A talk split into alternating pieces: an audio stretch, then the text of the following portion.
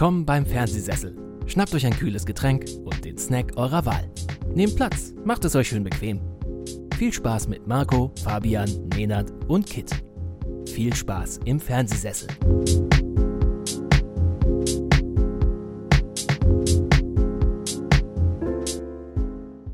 Ich begrüße euch zu einer neuen Ausgabe hier beim Fernsehsessel Podcast Episode Nummer 35 der, ja, wie kann man es sagen, regulären Folge, der wir palabern ein wenig über Filme und Serien, über sonst irgendwas, was zuletzt bei uns los war.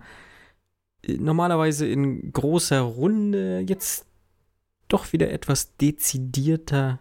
Ähm, Fabian ist an meiner Seite. Hallo Fabian. Guten Abend an alle Menschen dieser Welt. Und an dich, Marco. Danke. Weil wir alle wissen, Marco ist nicht auf dieser Erde, Ja. sondern er nimmt vom Mars auf. Hm.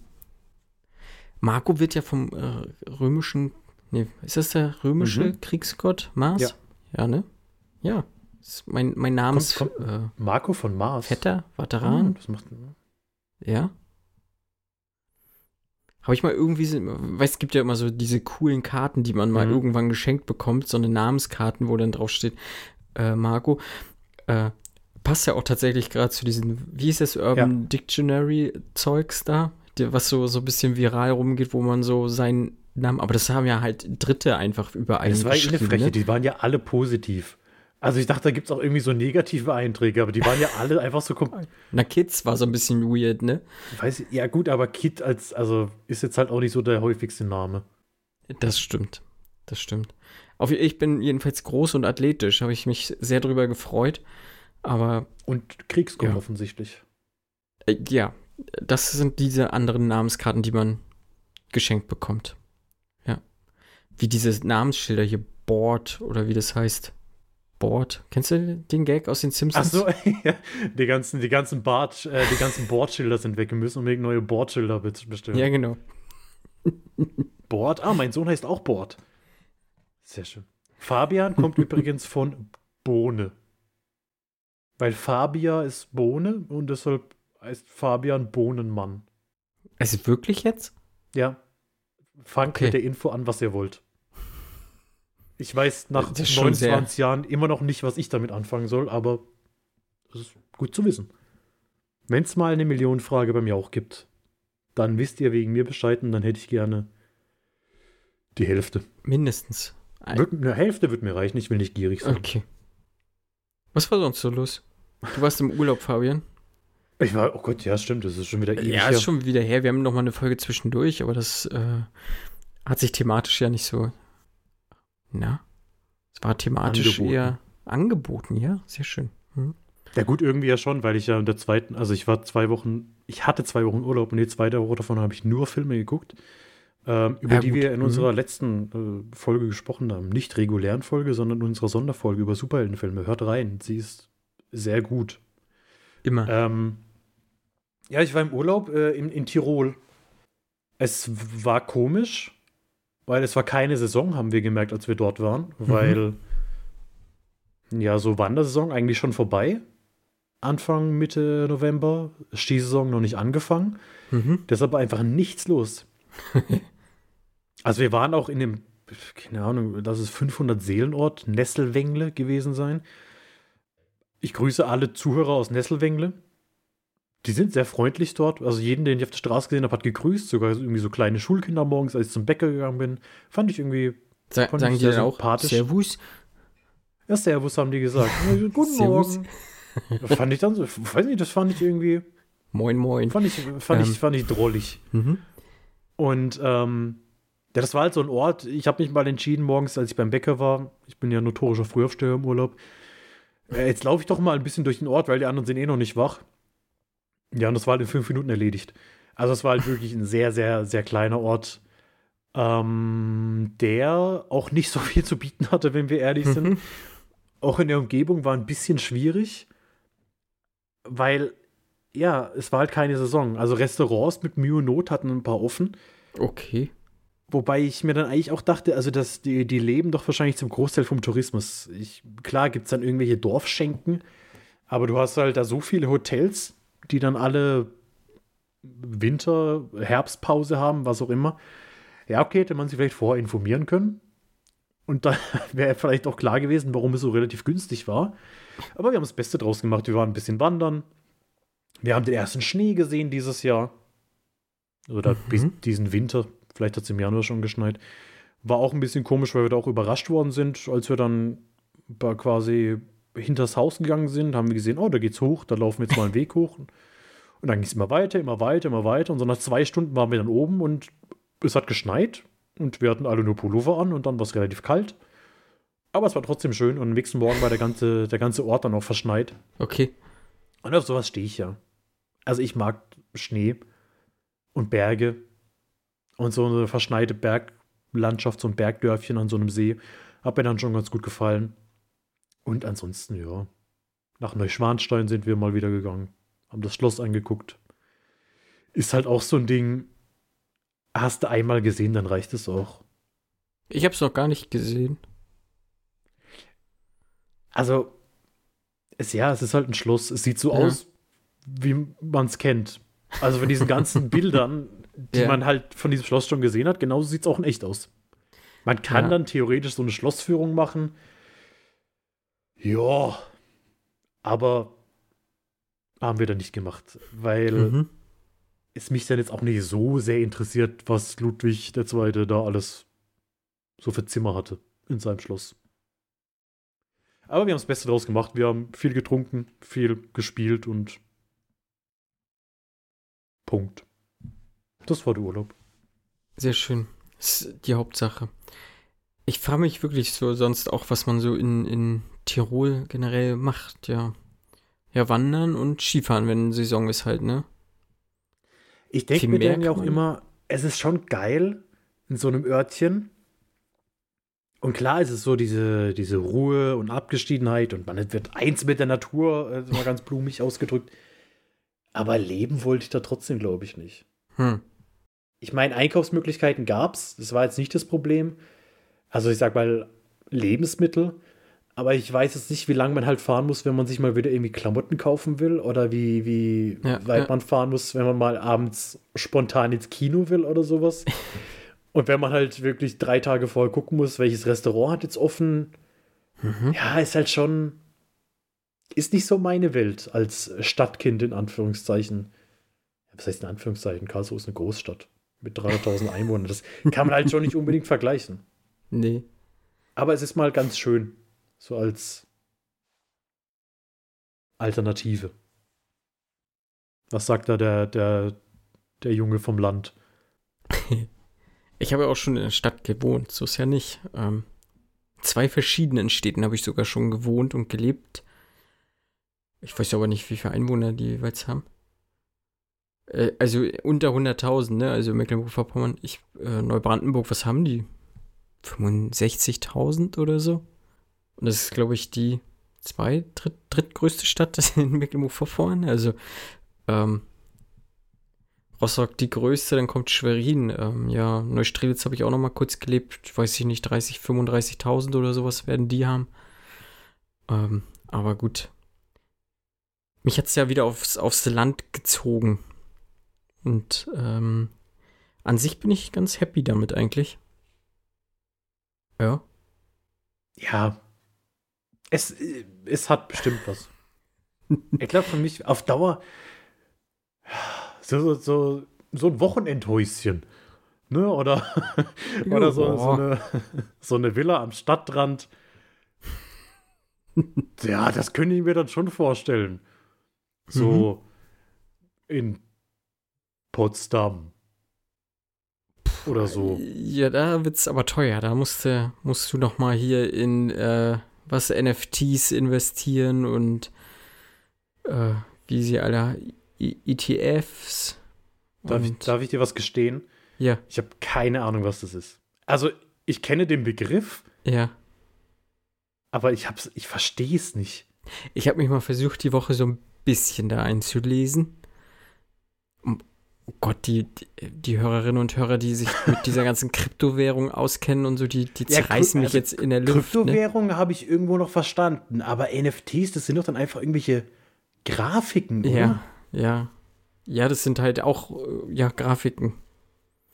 Die halt aber auch äh, scheinbar irgendeinen Wert haben. Das sind halt Unikate, ne? Ähm, mit Nullen und Einsen drin und äh, ja, aber die wiederum haben halt auch Einfluss auf den oh, Ethereum, heißt ja so? Halt diese, diesen, dieser Gegenpart vom, vom Bitcoin und ach, ich habe keine Ahnung. Ich habe jetzt bloß überlegt, ich habe mir jetzt ein, ein, wer ist denn das? Bro Broker-Konto angelegt für, Mhm. für Aktiengeschäfte, ja. Ich werde jetzt in, in Aktien machen, hier Cannabis. Es wird ja legal. Ja, jetzt. Ich mache ja. äh, in, in Cannabis mache ich. Ähm, solltet ihr vielleicht auch machen, wenn ihr Aktien machen wollt. Aber nur, nur, nur klein an, nur Sparrate so, also nichts Dickes. Ich, um Gottes Willen, ich würde die spekulieren oder sowas, da wäre ich viel zu. Oder du machst einen Headshop auf, weil ich habe ja gelernt, es gibt Headshops. Ja, heißt das gibt's. Headshop? Ja. So, und jetzt bei euch äh, ein Gibt Headshop. es schon seit Jahren Headshops. Ähm, gefühlt haben die auch immer die gleichen Namen. Einklang heißen die alle irgendwie. Okay. Wir haben fünf verschiedene, die heißen alle Einklang, aus welchen Gründen auch immer. Nee, aber so irgendwie so. Da konntest du schon seit Jahren Bongs kaufen und hast du nicht gesehen. Und wie gesagt, früher hielt sich äh, hartnäckig das Gerücht, kaufst du irgendein bestimmtes Duftkissen und machst es auf, das Zeug kannst du rauchen. Also ähm, habe ich nie ausprobiert. Ich habe hab dem nicht vertraut. Ich habe äh, hab lieber meinem, dem Dealer meines Vertrauens getraut. Also von daher, ja. Ja, die Frage ist halt, wenn es wirklich legalisiert wird, ich sag mal, kannst ja kiffen, wie du willst, aber dann kommt ja jeder um die Ecke und will sein Gras verticken. Dann gibt's, äh, gibt's das Gras von Ecofresh, dann gibt's ähm, die Marke von, von Ferris MC oder weiß ich nicht, wer, was, äh, Kap, Kap, Kapi, Kapi. Gras hier oder 187er Zeugs, was weiß ich, also. Stimmt. Aber irgendwo müssen die es ja auch wiederum herbeziehen. Und da habe ich mir gedacht, naja, wer, wenn nicht die Großbauer, die jetzt eh schon anbauen dürfen. Und deswegen ähm, wäre das vielleicht mal so eine, so eine Wertanlage, die halbwegs stabil vielleicht ist, einfach. Ja. Mal gucken. Finanztipps von Marco. Ob das hinhaut, keine Ahnung. Das habe ich mir so in meinen wirren Kopf einfach ausgedacht. Du musst einfach die Leute dazu animieren, dass sie alle, sobald es legal ist, Gras kaufen. Ich glaube, das Das werden ist- sie tun. Das ist deine Altersvorsorge. jeden, jeden, den du siehst, zum Kiffen animieren. Ja, ja. Ja. Selber Also auch ihr- dann Ihr wahrscheinlich. wisst, was zu tun ist. Ja, aber willst du selber dein bester Kunde sein? In dem Fall vielleicht schon. Jeder Joint ist für die Altersvorsorge. Ich mache es für die Rente. Ich stelle mir dann so Aktionärsversammlungen äh, vor. Im, im, im, Im Rausch dann. Ähm, die Frage ist dann bloß, ob man dann wirklich irgendwie geschäftsfähig war, wenn alle benebelt waren oder so und da über, über Millionen Geschäfte abgestimmt wurden oder sowas. Nein, aber ich weiß, Finn Kliman, der baut da auch irgendwie, hat auch eine große Plantage, der wird scheinbar auch dann ins Business einsteigen oder sowas. ja. Aber da kann man keine Aktien kaufen. W würde ich auch nicht, aber. In der Stadt kann ich das halt schlecht machen. Wieder Punkt fürs Land. Also ich kann jetzt hier nicht Ja. in meinem Hinterhof anfangen, Gras. Also kann ich schon auf Ja. meinem Balkon. Die Frage ist, ob man es überhaupt selber dann nachher anpflanzen darf, ne? Weiß man ja auch. Ich habe mir das Koalitionspapier nicht durchgelesen dahingehend. Nö, das lasse ich mir dann erklären, wenn es soweit ist. Von der Polizei. Im Zweifelsfall. Sag mal, was darf ich hier? Wie viel Komm, darf komm, ich komm, kommen Sie mal mit, Herr Wachtmeister. ist das schon zu viel? Ach ja. Mal gucken. Ich, wie gesagt, ich bin gespannt, wann das kommt. Aber das war, war so die, die letzten Tage, was mich beschäftigt hat. Aktien äh, Gras. Von, von Gras, ja. Ja, aber sonst, ja, Homeoffice kommt jetzt auch wieder so langsam alles. Ne, Zahlen steigen. Jetzt bin ich wahrscheinlich erstmal irgendwie zwei Wochen nochmal wieder zu Hause und dann mal gucken. Ja. Besser ist es. Ja. Also mit Homeoffice. Ich Ja. verstehe es immer noch nicht. Ich habe jetzt auch wieder viele Freunde, die sagen, es ist bei ihnen in Anführungszeichen nicht möglich, obwohl es Anfang des Jahres schon mal möglich war. Mhm. Ja, verstehe ich ehrlich gesagt immer noch nicht so wirklich, warum sich da so viele querstellen. Ist alles blöd. So ist das. Aber dafür sind wir jetzt hier, um euch auf andere Gedanken zu bringen. Und zwar auf Gras, offensichtlich. Kifft lieber, statt Corona zu kriegen. Ich glaube, das kann man unterschreiben. Dafür ja. stehe dafür stehe ich mit meinem Namen nach vier Glühwein. Sehr schön. Was gab's denn so? Was hast du denn so geguckt? Hm? Was ich so geguckt habe. Ähm, eigentlich wollte ich auf jeden Fall The Nest noch mitbringen, den habe ich aber tatsächlich nicht mehr geschafft zu gucken. Deswegen habe ich ihn auch aus der Liste rausgestrichen. Und in diesem Moment schließe ich den IMDb-Tab. Okay.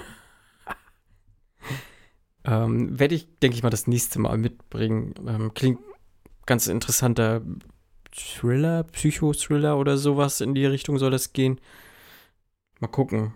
Ich habe aber New Order geguckt. Den gibt es jetzt auch relativ frisch auf, auf, auf Scheibe und im Streaming auf jeden Fall.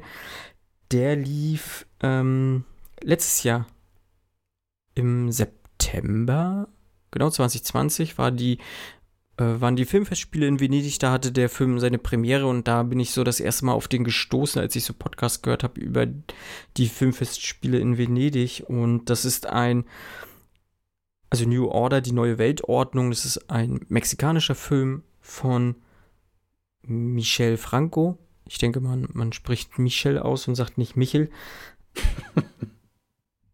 der halt wahnsinnig gesellschaftskritisch ist.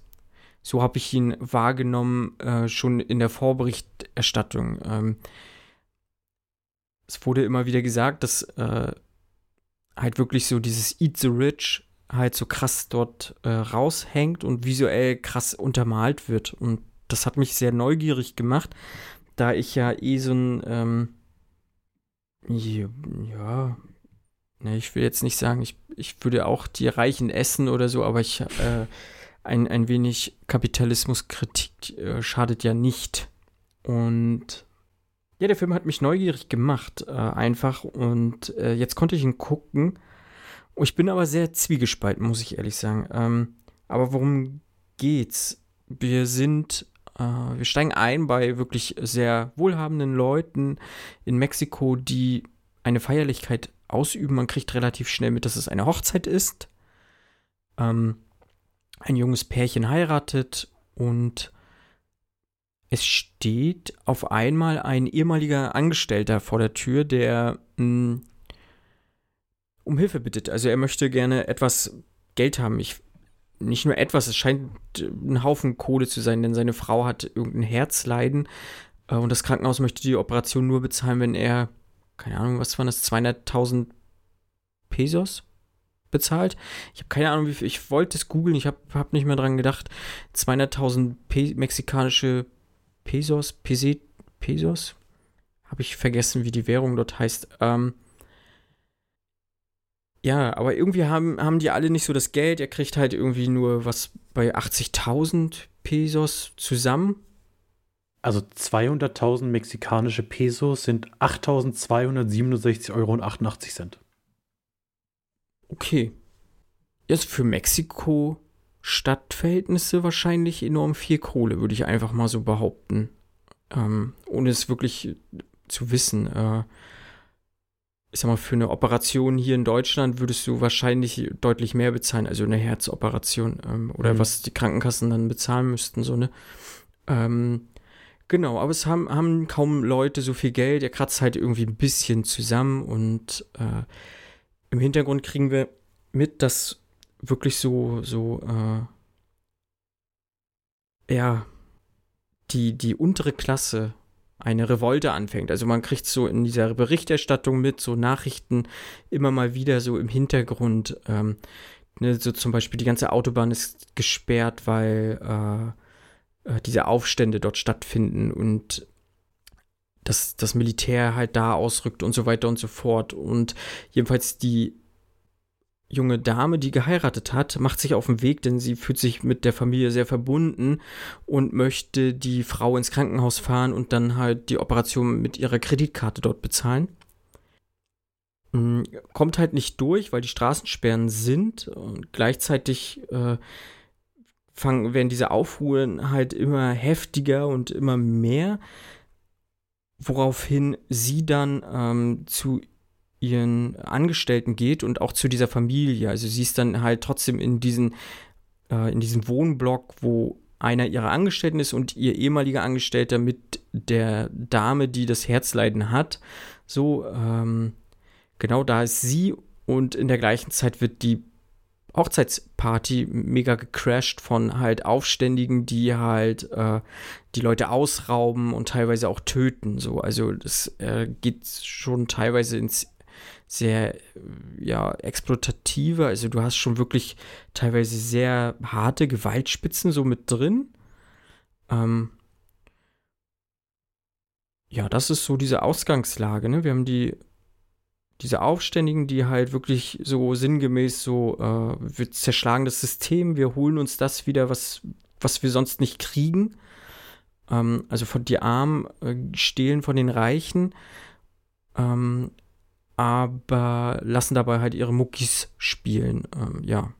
Und gleichzeitig siehst du halt immer wieder auch so, so diese Korruption, die halt in Mexiko halt auch groß ist, äh, ob es jetzt die Polizei ist, ob es das Militär ist, ob es die Politik ist und so weiter und so fort. Ähm, das zeigt der Film relativ gut auf. Ja.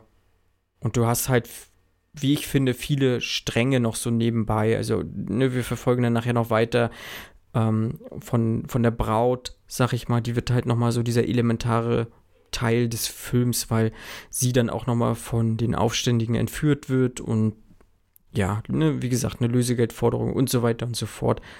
Ähm, ich finde, da kann man auch nicht allzu viel spoilen. Ich möchte aber an diesem Punkt, glaube ich, aufhören, weil dann doch noch ein paar Sachen kommen, die für den einen oder anderen dann doch ein bisschen ähm, harter Tobak vielleicht sind. So. Und ja. Also generell ist der Film, glaube ich, nichts für weiche Gemüter. So. Weil der, wie gesagt, der ist teilweise ein bisschen hart. Ähm, der hat hier und da krasse Gewaltexzesse drin, der ist äh, unfair. Du hast kaum sympathische Figuren, also du hast keinen, mit dem du irgendwie mitgehst. Ähm, selbst, selbst die Braut, die wäre so höchstens noch so dieser Sympathieträger, wobei ich da aber sagen muss, ja, ich weiß nicht, ob ich Sympathie für dich habe oder habe ich, hab ich vielleicht Mitleid mit dir. Und generell ist es relativ plakativ. Ich, ich habe den Film auch keine Bewertung gegeben auf Letterbox, weil ich das mega schwer finde, weil der zeigt halt schon viele Sachen auf, die irgendwie wichtig sind. Aber ich halte halt nicht, also wenn ich halt eine Kri Gesellschaftskritik äußern möchte, weiß ich nicht, ob ich das so hart haben möchte. So dieses, äh, mh, hm, also das ist wirklich teilweise halt wirklich, also ja, wie gesagt, ist teilweise sehr hart und das würde ich, finde ich äh, nicht cool in so einer Kritik, die eigentlich sehr wichtig ist für Mexiko. Und ja, oder generell wichtig ist. Ich bin sehr zwiegespalten mit dem Film, muss ich ehrlich sagen. Weiß ich nicht. Aber ich, ich finde es jetzt schwierig, weil zum einen, klar ist es dann blöd, wenn die, wenn die Gewalt oder wenn die, die, diese exzessiven Gewaltdarstellungen irgendwie ablenken von der eigentlichen Thematik, aber ist es dann so, dass man wirklich sagt, es ist unnötig gewalttätig? Also gehört diese Gewalt dann nicht irgendwo auch zu der, zu der Art der Kritik dazu oder zu dem dazu, was man kritisiert? Doch bestimmt. Irgendwie schon, weil du hast ja, ähm, also sie, sie lassen ja also du im Film kriegst es ja auch mit, so ein Sicherheitsmensch zum Beispiel, der sie, der die Reichen beschützen soll. Der mhm. äh, ne, ist halt in dem Sinne korrupt, dass er sagt, nee, ich bin ja, ich gehöre auch eigentlich zu der unteren Schicht in Mexiko-Stadt und äh, hole mir das jetzt auch wieder und räche mich auch noch in dem Sinne, dass du, lieber Hausdame, hier mich ständig herumkommandiert hast und sowas, ne? Also bei denen geht halt mega viel vor und ähm, da sprudelt das dann halt auch aus denen raus, einfach in diesen, diesen äh, Rausch, so in den die wahrscheinlich so verfallen, so in diesen Gewaltrausch. Und das gehört schon irgendwo mit zu dem Film, glaube ich, dazu. Aber ich habe mich, vielleicht bin ich auch mit einer ganz anderen Erwartungshaltung halt in diesen Film reingegangen. Das kann natürlich auch sein, weil ich habe die Farbe Grün ist halt auch ein elementarer Bestandteil des Films und ich hatte vielleicht hatte ich es auch falsch verstanden in der Vorberichterstattung halt einfach so, ne? Das kann, hm. wie gesagt, manchmal tut sowas ja auch nicht gut. Ja, ich weiß nicht, ich bin, bin sehr, sehr zwiegespalten. Also ich finde den Film irgendwie irgendwie sehr gut auf eine Art, weil er halt ja diese Kritik erstmal anspricht und sie auch äh, generell gut anspricht.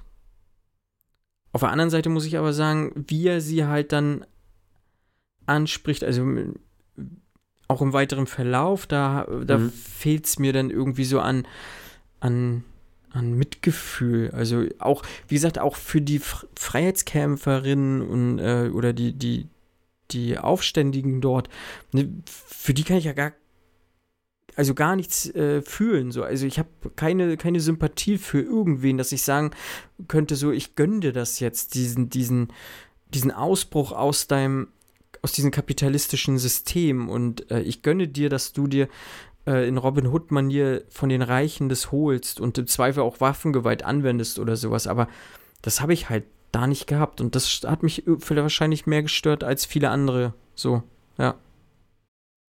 Okay. Aber hört sich, hört sich irgendwie interessant an, dass man halt so viele ähm, oder so verschiedene Herangehensweisen dann haben kann, dass man sagt, okay, es ist irgendwo schon gerechtfertigt, aber da vielleicht doch zu viel. Oder in der, in der Art zu viel oder zu, zu, zu krass oder zu explizit. Finde ich auf jeden Fall äh, sehr interessant. Ja. Und den gibt es jetzt auf, auf äh, Dateiträger, oder wie? genau, auf so, auf so einer Disk kann man den äh, gucken. Floppy? Floppy, Floppy Disk. Disk. Ah. Mhm. Ja, ja, DVD, Blu-ray, ne? Und im, im Streaming gibt es das halt auch. Ja. Genau, New Order. Ein Film von Michel Franco. Michel. Michel, Michel. Michel Franke. ja, genau. Genau. Jo. Was war bei dir so los? Du hast einiges im Kino geguckt meine ich. Du hast es nochmal genutzt. Ja, solange es noch geht. ich hoffe mal, dass zumindest jetzt noch ein bisschen was äh, los sein wird. Also ich habe zumindest noch vor, äh, vielleicht schon mal einen kleinen Teaser Resident Evil auf jeden Fall noch im Kino zu sehen.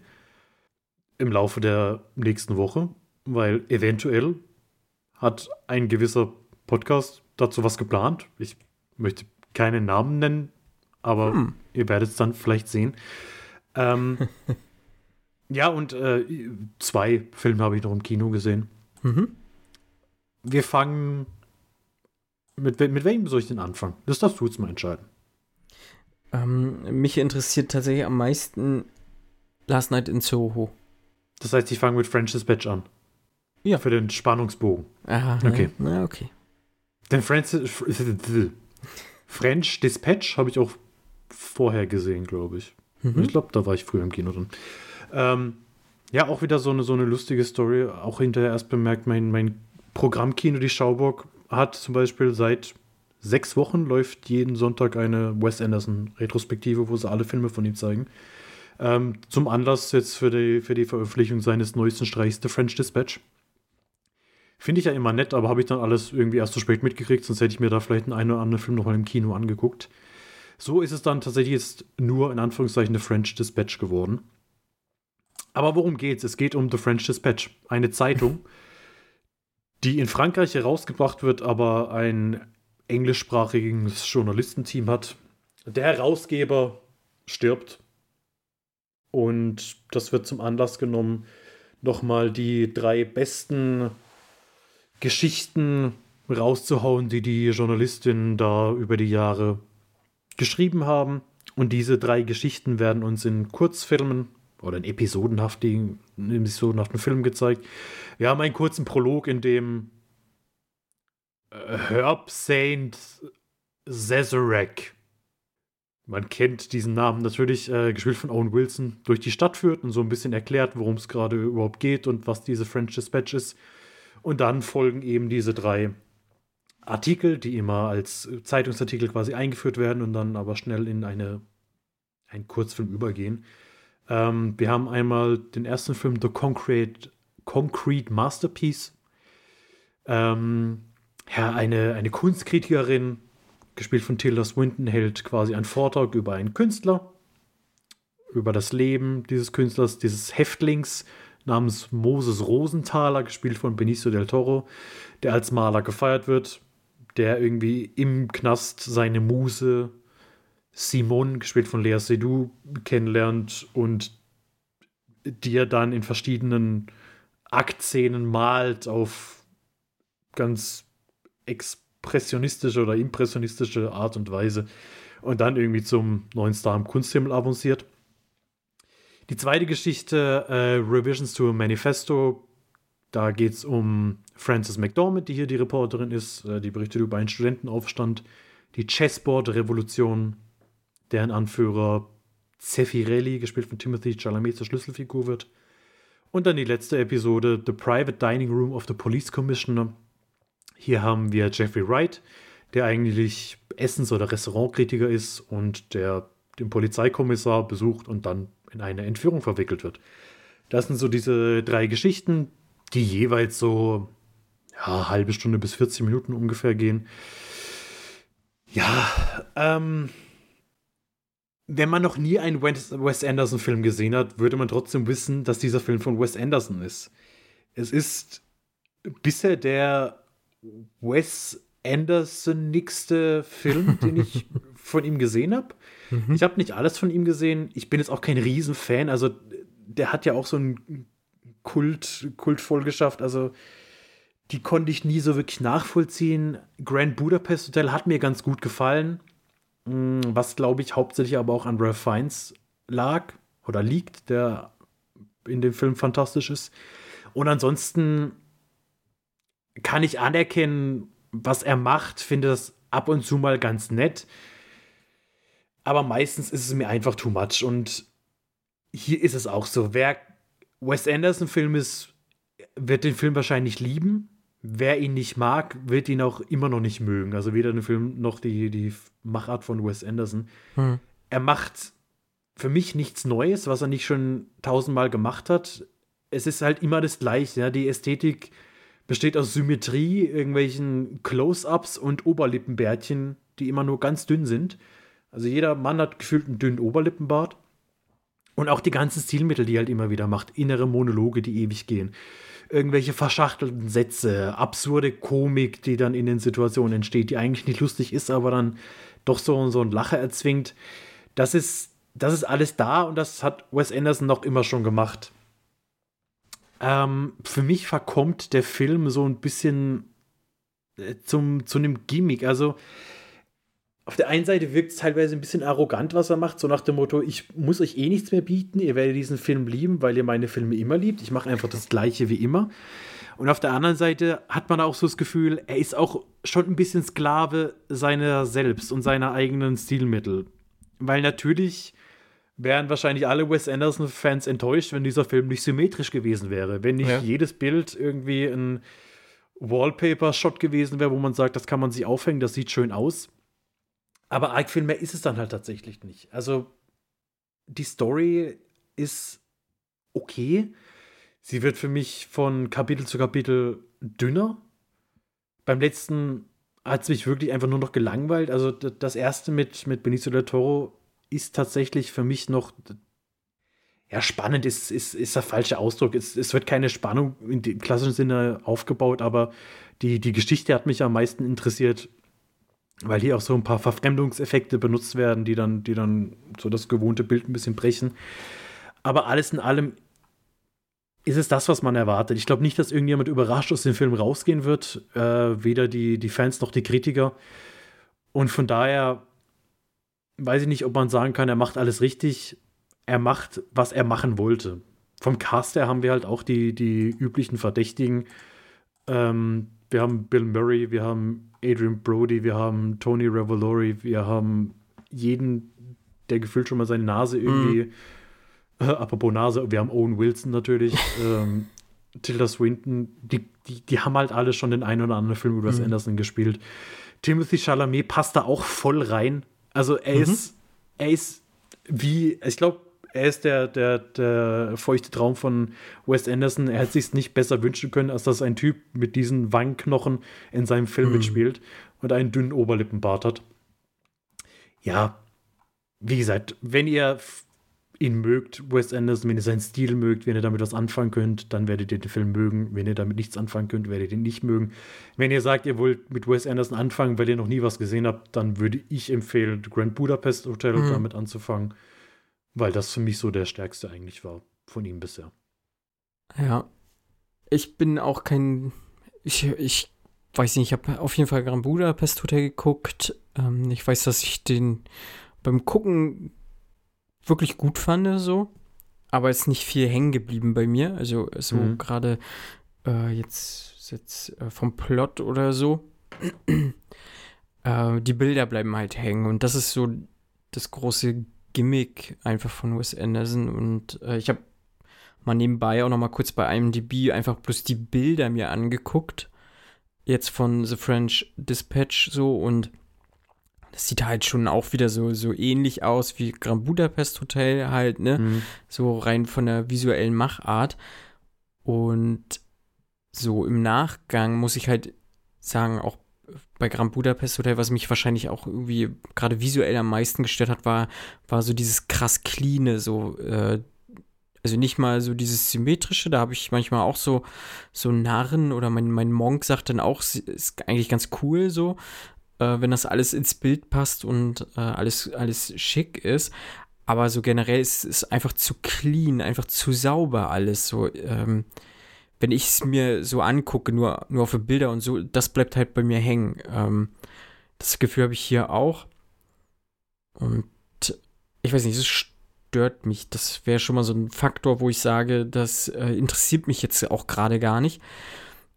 Und äh, leider sind die Kritiken, die ich jetzt dazu halt so, jetzt auch, auch deine ähm, und auch noch weitere, die eher negativ halt wirklich eingestellt sind zu dem Film. Und ist jetzt auch so ein Film, den ich dann nicht zwingend jetzt gucken muss, glaube ich, einfach. Und ich weiß auch nicht, ob ich, selbst wenn der irgendwie frei verfügbar wäre, wäre das jetzt nicht so der Film, wo ich sagen würde, oh geil, den muss ich jetzt unbedingt gucken. So, weißt du, wie ich meine? Also da würde ich mhm. mir lieber Resident Evil Afterlife nochmal angucken. Oder Paddington 2. Guck dir lieber Paddington 2 an. Ja, Paddington, 2 2 ist ähm, also tatsächlich, das hört sich wahnsinnig dumm an, aber Paddington 2 ist ein fantastischer Film. Ja. Zum, zum einen äh, super Familienfilm, super Komödie, aber der hat auch so eine ganz besondere Ästhetik, die sehr an Wes Anderson mhm. Mhm. erinnert. Also gerade wer den Film gesehen hat, die ganzen Gefängnisszenen, ja. das, das ist Wes Anderson in besser. Mhm. mhm. Meiner Meinung nach. Ja. Aber ich glaube auch, so, so Grand Budapest Hotel, der ist der ist gut, den kann man gut gucken. Ich glaube, der hier, weiß ich nicht, äh, ohne ihn jetzt geguckt zu haben, äh, huckt mich auf jeden Fall nicht, mir den anzugucken. Es tut mir leid, Fabian. Ist, äh, Dass du mich nicht also, doch noch ich, überzeugen konntest, diesen Film zu gucken. Ich habe kein Geld von Wes Anderson bekommen. Sonst hätte ich, sonst hätte ich mir mehr Mühe gegeben. Dann hätte ich probiert, ihr Werbung für den Film zu machen und den bis ins äh, bis in den Olymp zu loben. So wie äh, Edgar Wrights nächsten Film. Letzten Film jetzt. Nicht nächsten Film. letzten Film? Sein letzter Film jetzt, der neu rausgekommen Ach, den ist. Jetzt, achso, ich dachte, ich dachte nee, schon, er, ich, der wird nicht aufhören. Ich hoffe nicht. oder, oder sollte ich doch hoffen, dass er aufhört, Fabian? Vielleicht, nee, vielleicht sollte er einfach weiter Comedies machen. Oder was heißt Comedies, aber vielleicht sollte er einfach mehr Edgar Wrightige Filme machen. Ähm, denn ich habe mir auch Last Night in Soho angeguckt. Der neue Film von Edgar Wright. Den hatte ich schon ziemlich lange auf dem Zettel, Ey, weil zum einen Edgar Wright eigentlich doch mein, mein, mein Geschmack immer ganz gut trifft. In den meisten Fällen. Ähm, und weil es auch ästhetisch irgendwie cool aussah, der Trailer gut gemacht war und der mich neugierig gemacht hat. Und dann habe ich mich irgendwie, ich glaube, freitags um 23.30 Uhr dazu entschieden, hey, ich gehe jetzt ins Kino und gucke mir Last Night in Soho an. Und das habe ich dann auch gemacht. Äh, es geht um Ellie, Eloise, gespielt von Thomasin McKenzie, die man wahrscheinlich kennt aus Old und aus Jojo Rabbit, die nach dem Suizid ihrer, also Ellie, nicht Thomasin McKenzie, also ihre Rolle, die nach dem Suizid ihrer Mutter bei ihrer Großmutter auf dem Land aufgewachsen ist.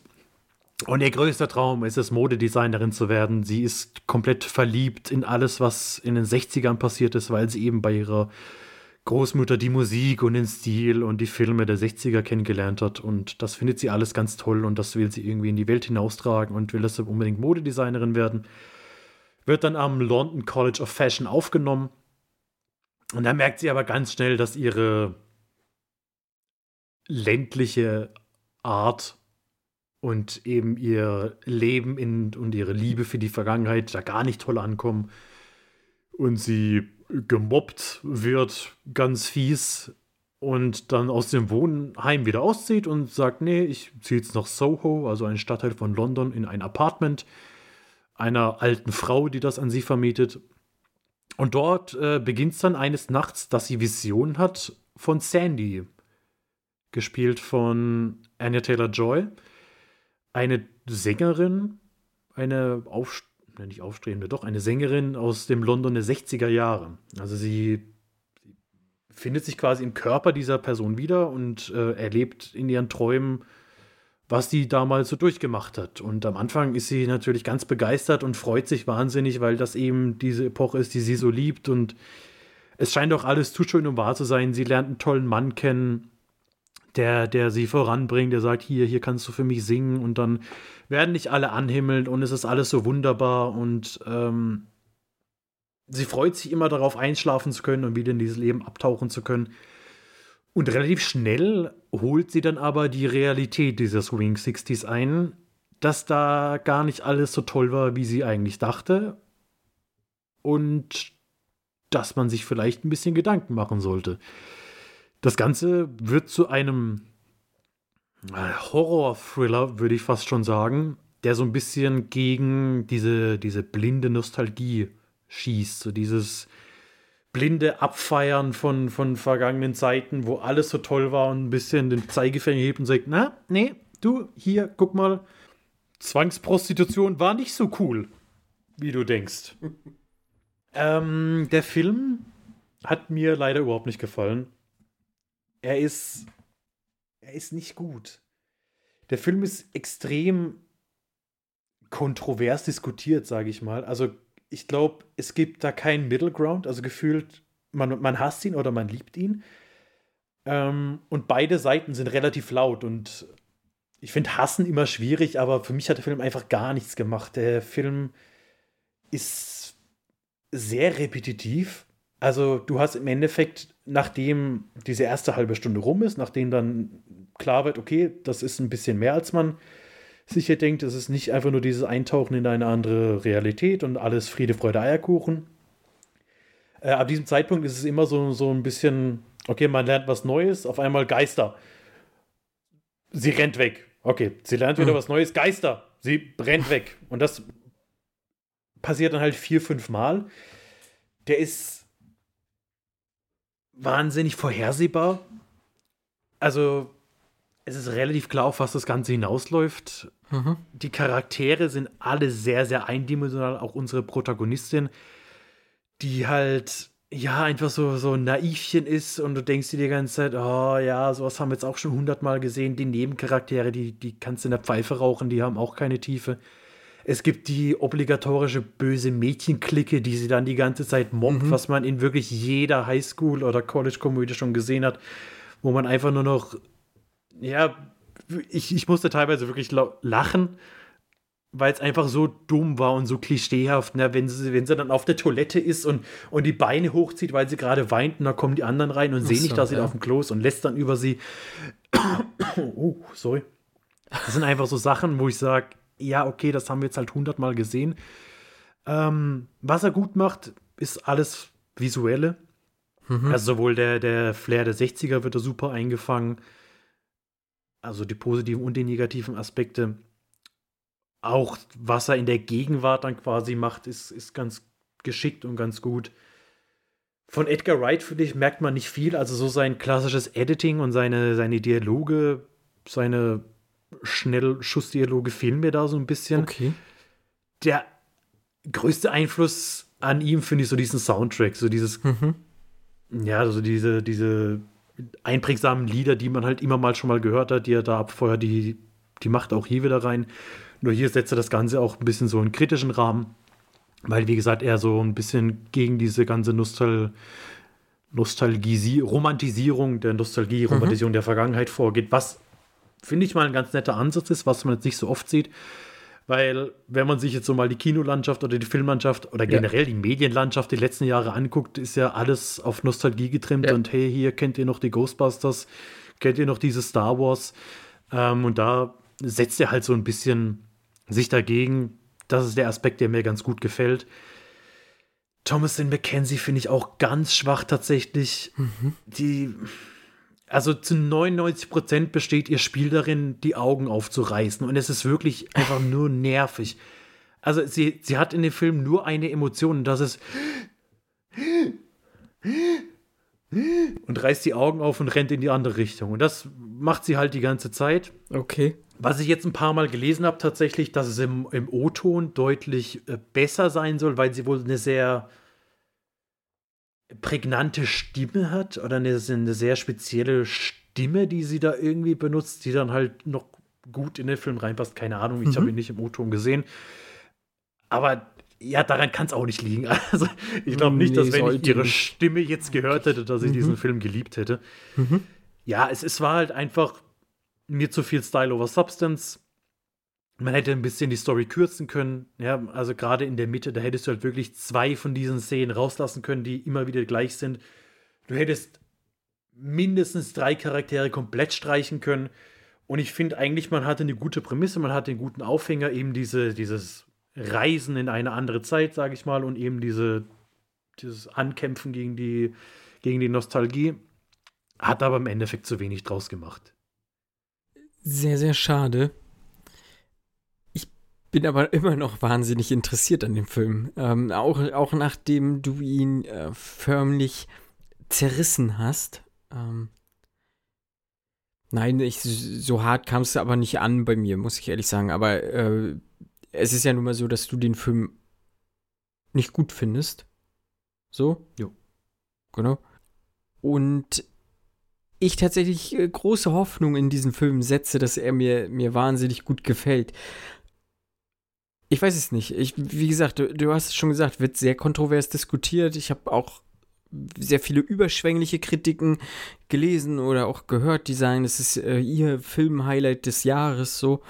Ja. Ähm, und viele haben auch wirklich gesagt, das ist ihre große Enttäuschung des Jahres, weil es halt äh, ja ähnliche Punkte, wie du halt vorgetragen hast, halt äh, ke- kein Edgar Wright-Film ist oder ähm, äh, dies und das nicht stimmt. So, äh, ich bin sehr, sehr gespannt auf jeden Fall. Ich äh, glaube nicht, dass ich mir noch im Kino angucken werde. Ich hoffe, dass ich halt, wie gesagt, nächstes, nächste Woche auch noch zufällig auch Resident Evil gucken kann, äh, Ah, werde. okay, cool. Ja, ja, ja, habe ich mir vorgenommen. So dass das noch klappt. Äh, und dann muss man halt gucken, wie es weitergeht. Ne? Die Zahlen steigen und ähm, bei uns im Landkreis hier ist schon, schon ziemliche Kotzgrenze, gerade was die Zahlen anbelangt. Und mal gucken. Ja. Ja, irgendwie wie schade. Ähm, aber wie gesagt, sehr kontrovers. Muss ja nicht heißen, dass, dass er mir nicht gefällt. Ne? Wie gesagt, äh, vielleicht finde ich ja doch sehr Gefallen an dem Film. Mal schauen. Ich bin auf jeden Fall gespannt, ja. Weil Bin ich die, auch sehr gespannt. ja, die Prämisse, die ist ja eigentlich äh, wahnsinnig clever auch. Also, Und auch unverbraucht. Also ja, ja. würde es nicht viel einfallen, ich meine, es ist keine, kein, kein klassisches Body Swap, dass man sagt, okay, wacht im Ja. Körper von jemand anders auf und so, sondern es ist schon was anderes. Und ich glaube nicht, dass es viele Filme gibt, die, die dieses Stilmittel, sage ich mal, die sich das Stilmittel bedienen. Hm. Auch wenn du sagst, dass er halt äh, so kritisch halt mit dieser Nostalgie umgeht ähm, oder dieser Romantisierung der Nostalgie so, ist halt auch ein anderer Ansatz. Also wie das ha- haben, also mir ist keiner jetzt gerade bewusst irgendwie, der das gemacht hat oder sowas. Also deswegen, also ich bin bin trotzdem noch sehr interessiert an dem Film und sobald ich mir angucken kann, werde, werde ich das auch machen. Ja. Genau. Ich, äh, ich habe doch noch was geguckt, Fabian. Den haben wir aber schon mal besprochen. Ich möchte bloß kurz, äh, möchte, würde auch bloß kurz meine Meinung noch dazu sagen. Ich habe auch Willy's Wonderland geguckt. Okay. Ja. Weil der wurde auch Mhm. äh, in meiner Wahrnehmung auch relativ kontrovers diskutiert. äh, von ja. vielen Fans des Genres. Die haben den auch ziemlich hart abgefeiert. Äh, du mochtest den gar nicht. Ähm, liebe Hörerinnen und Hörer, ich mochte den auch nicht. Ich finde ihn auch, auch wahnsinnig schlecht, einfach. Also, also vieles wirklich nicht cool. Also, ja, Nicolas Cage ist cool. Er sagt halt kein Wort. Ähm, ja, ist schon irgendwie ein cooler Typ, auch, auch gerade wenn man, wenn man es jetzt nicht auf den Film bezieht, sondern auch halt so in diese Metaebene geht und sagt so, was er jetzt gerade für Filme macht und was für Probleme er eigentlich hat und ne, ja, hier nimm doch die Rolle an, du brauchst auch kein Wort sagen und kriegst dafür irgendwie einen coolen Check, so, ja, mache ich, ähm, so ungefähr. Aber trotzdem, alles, was da ringsherum ist, auch diese Rob Robotikfiguren, Monster da, äh, Plüschtiere, die sehen auch kacke aus. Also, das ist auch schlecht animiert gewesen da oder, oder halt, äh, ja, weiß ich nicht, praktische Effekte. Ich habe keine Ahnung, wie die das gemacht haben. Ich habe auch nicht weiter nachgelesen. Es sah einfach so oder so sah es kacke aus und denn da auch noch irgendwas Okkultes da. Ach, hör mir auf. Das war, war gar nichts. Ja. Also da bin ich, bin ich ganz deiner Meinung, Fabian. Ich mochte den auch gar nicht und äh, ich habe den für 99 Cent geliehen. Ich habe mir gedacht, dafür, aber die, ich, ich habe mir heute auch wieder was für 99 Cent geliehen, Fabian. Das Geld ist hoffentlich besser angelegt als das. Ähm, hätte ich mir Willy's Wonderland nicht ausgeliehen, hätte ich mir noch einen besseren Film ausleihen können. Für das Geld. Dahingehend ärgert es mich schon, diese 99 Cent investiert zu haben. Und was hast du jetzt für 99 Cent gelesen? Ja, pass mal auf. Heute war Magenta Thursday.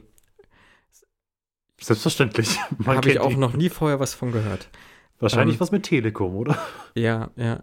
Ähm, die kooperieren mit Videoload. Das ist ihr.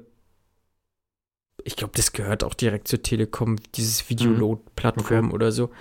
Ähm, aber scheinbar, wenn du Magenta-Kunde bist, haben sie jetzt ein extra Magenta Thursday mit eingeführt. Ähm, und hatten jetzt über 300 Filme für 99 Cent zum Leihen. So, also Oh. also jeweils, also ich habe jetzt nicht 300 Filme für einmal 99 Cent, sondern habe mir fünf Filme ausgeliehen, weil sie haben wirklich krasse Blockbuster mit drin gehabt. Und ich finde, da kann auch ein Amazon, ich glaube, morgen ist halt Black Friday, ich glaube, Amazon Mhm. wird da auch nochmal wieder 99 Cent Aktion rauspowern und vielleicht den einen oder anderen Hingucker sozusagen äh, auspacken. Aber damit können sie nicht mithalten, denn ich habe jetzt ähm, Cash Truck für 99 Cent mir geliehen. Den, den gibt es jetzt gerade mal seit. Ritchie. Ja, genau. Den gibt es gerade Oh. mal seit einer Woche auf, auf Blu-ray. Okay. Äh, Promising Young Woman für 99 Cent habe ich mir Mhm. dort ausgeliehen. Ich habe mir Pig ausgeliehen für 99 Cent, auch der Nicolas Cage-Film.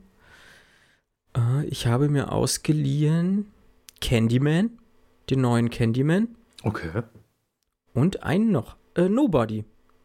Also, Ich finde, äh, ich habe Nobody gesehen und Promising Young Women gesehen.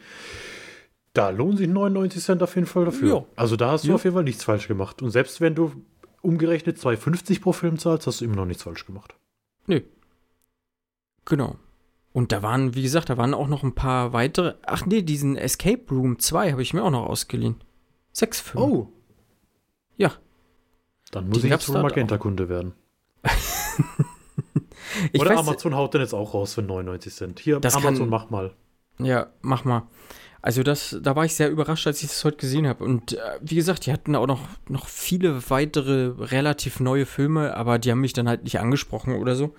Hm. War ganz, war wirklich ein, ist wirklich ein sehr guter Magenta Thursday Angebot gewesen, ja. Also demnächst dann, ähm, wird, ich habe ja immer so das Problem, dann leistest du dir aus und dann liegen, hast du 30 Tage Zeit und dann, äh, dann wird du Ja, ja. irgendwie kurz vor Ablauf der 30 Tage, na, einen muss ich wenigstens jetzt so gucken, so ungefähr. Aber äh, ich, ich hoffe mal, dass ich die, also die, vor allem Promising Young Woman, ähm, da habe ich ja wahnsinnig Bock drauf, mir den anzugucken. Da warte ich ja auch schon gefühlt Ewigkeiten drauf, mir den endlich mal anzugucken. Und ja, Cash Truck, genau, der neue Guy Ritchie, ich glaube, der ist auch. Komm, da spielt Josh Hartnett mit auch mit. Also, was kann da schief gehen? Da, da, hätten sie, da muss man jetzt auch mal sagen, da hätten sich auch 2 Euro gelohnt. Ja, ja, auf jeden Fall. Genau. Für Josh hätten wir auch 2 Euro gezahlt. Würdest du für Dwayne The Rock Johnson 5 Euro bezahlen, Fabian? Oder In, also, für einen, Film, ich- einen neuen Film mit ihm? okay, ich dachte, er ist Für dann mein ihn, Buddy. ja, aber Also, ich glaube, ich will 5 Euro dafür zahlen, dass The Rock einfach immer, also, der ist dann halt bei mir. Das ist mein Sidekick. der Wingman. Also, ich glaube, ich glaube, ich glaub, mit ihm wird es laufen. Also generell so im Leben. Ich glaube, wenn du einfach immer so einen Dwayne Johnson dabei hast, egal in welcher Situation, Ja, doch. Wir- ist schon ein beim, Ein, beim Typ. Einkaufen, wenn er den Einkaufswagen schiebt oder so, Die Bo schweren Beutel tragen. die, die Tüten tragen. Ja. Oder wenn man im Dschungel unterwegs ist, Mhm. auf einem Boot zum Mhm. Beispiel.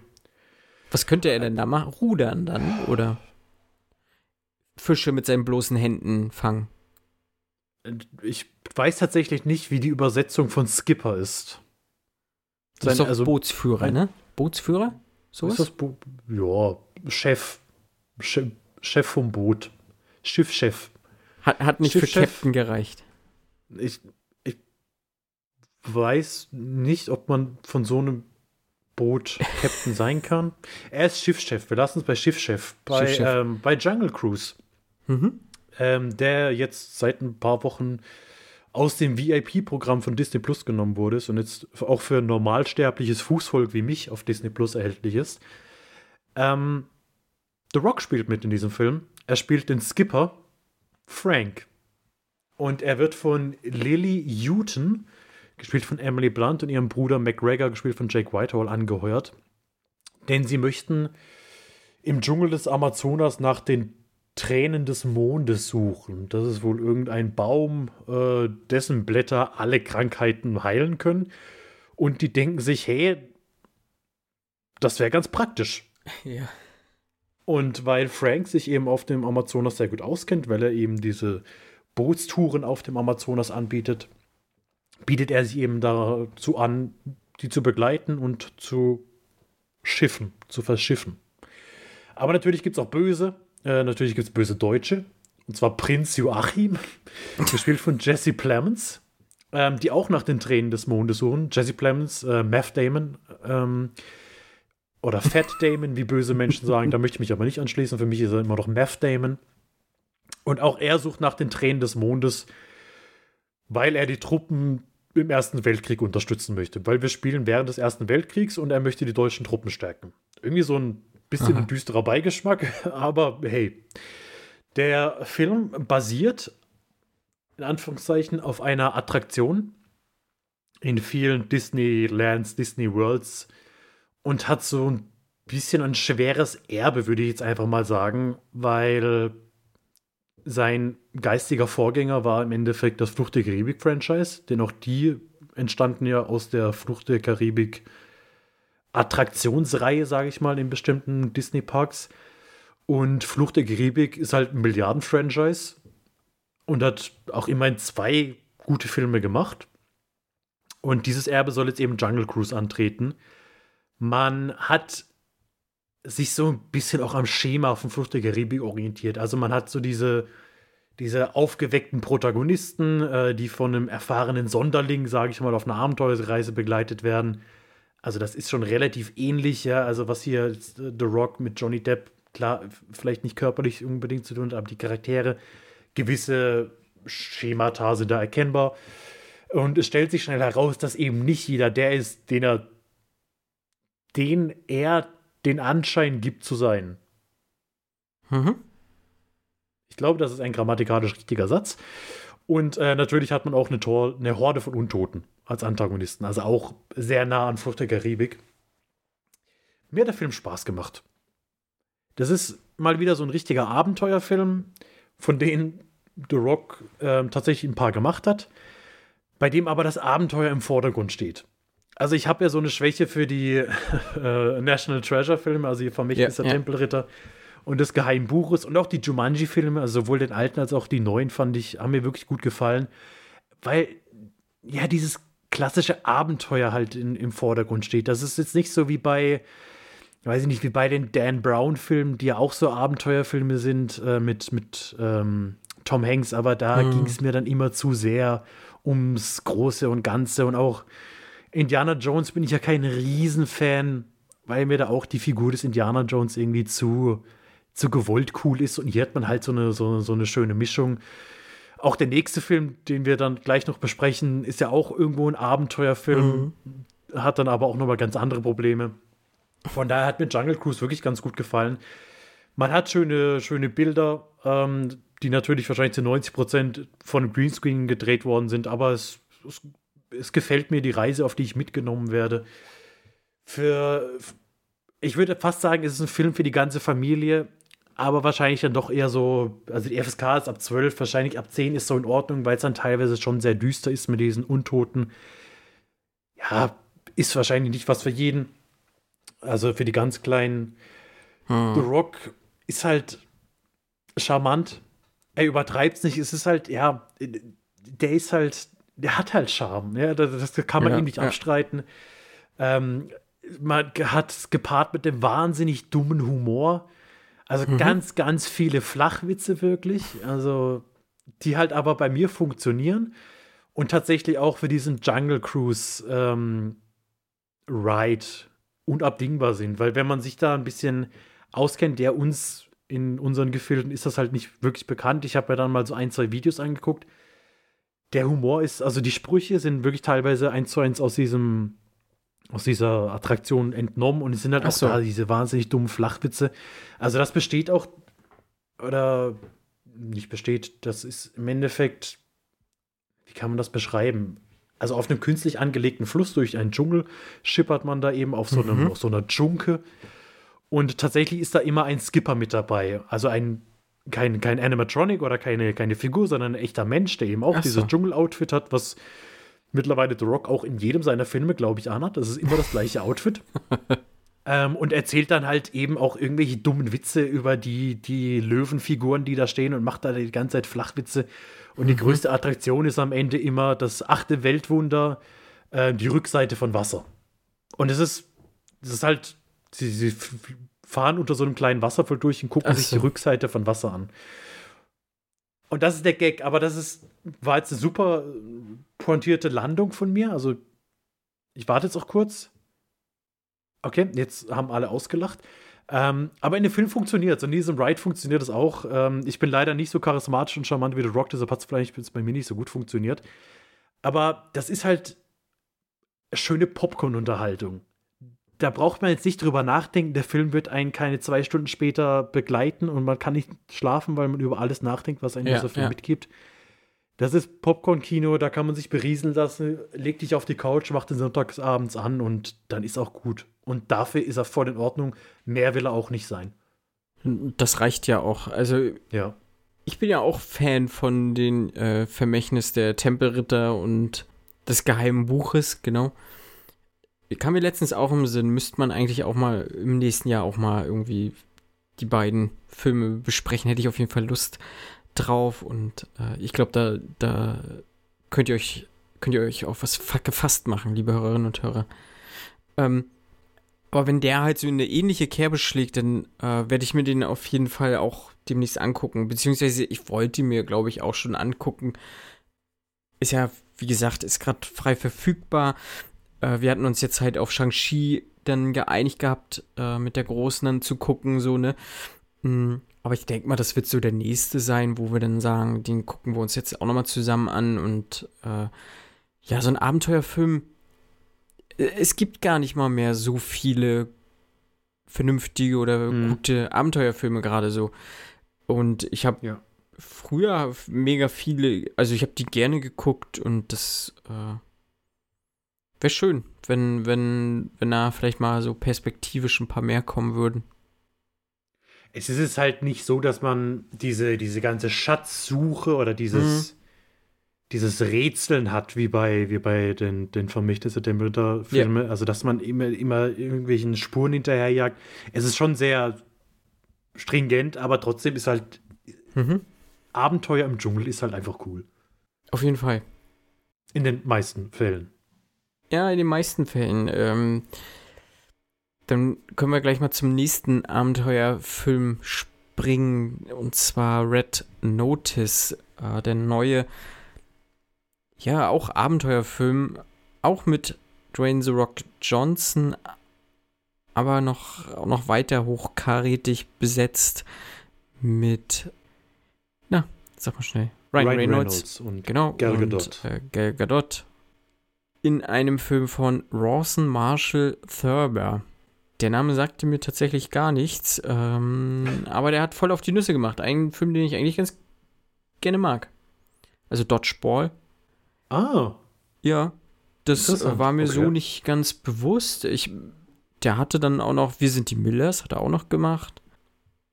Ähm, Central Intelligence, also auch ein Film mit The Rock. Und äh, diesen unsäglichen Skyscraper auch mit The Rock. Ähm, mhm. Joa. Also mit er und The Rock scheinen, glaube ich, ganz, ganz äh, gute Buddies zu sein. Äh, aber Red Notice, worum geht's? Ähm, Red Notice ist die höchste Fahndungsstufe von Interpol. Und äh, Ryan Reynolds ist eben auf dieser Liste drauf, denn er ist ein Dieb. Ein, ein Kunstdieb, mehr oder weniger. Und mhm. äh, er hat sich zur Aufgabe gemacht, äh, die Eier der Kleopatra zu stehlen. Es gibt zwei Eier von Kleopatra, also dieser ehemaligen, was, was war Kleopatra? Eine Prinzessin aus Ägypten? Eine Königin, irgendwie so also die Königin? letzte Pharaonin. Königin, ja, Pharaonin.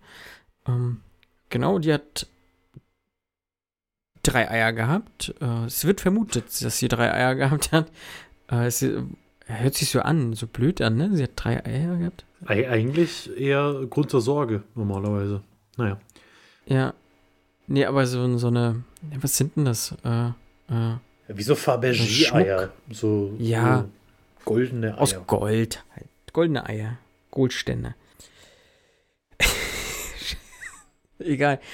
Ähm, zwei Eier sind ausfindig gemacht. Er und da steigen wir auch gleich ein in den ersten Raub sozusagen. Ähm, Dwayne The Rock Johnson ist vom FBI, unterstützt Interpol bei der Jagd, also er ist Profiler beim FBI, ähm, während Ryan Reynolds sozusagen dieses Ei stiehlt. Wir, und wir sehen auch die erste Verfolgungsjagd dann dort und gleichzeitig äh, tritt Gal Gadot als der Läufer auf oder ja, der Läufer, denn sie ist auch eine Kunstdiebin und hat sich auch zur Aufgabe gemacht, diese Eier zu stehlen, ähm, um eine fette Belohnung einzusacken, denn ein, ein, ein, was ist er, ein, ein milliardenschwerer Typ aus Ägypten möchte seiner Tochter diese drei Eier schenken und ähm, spendiert demjenigen, den die drei Eier bringt, 300 Millionen US-Dollar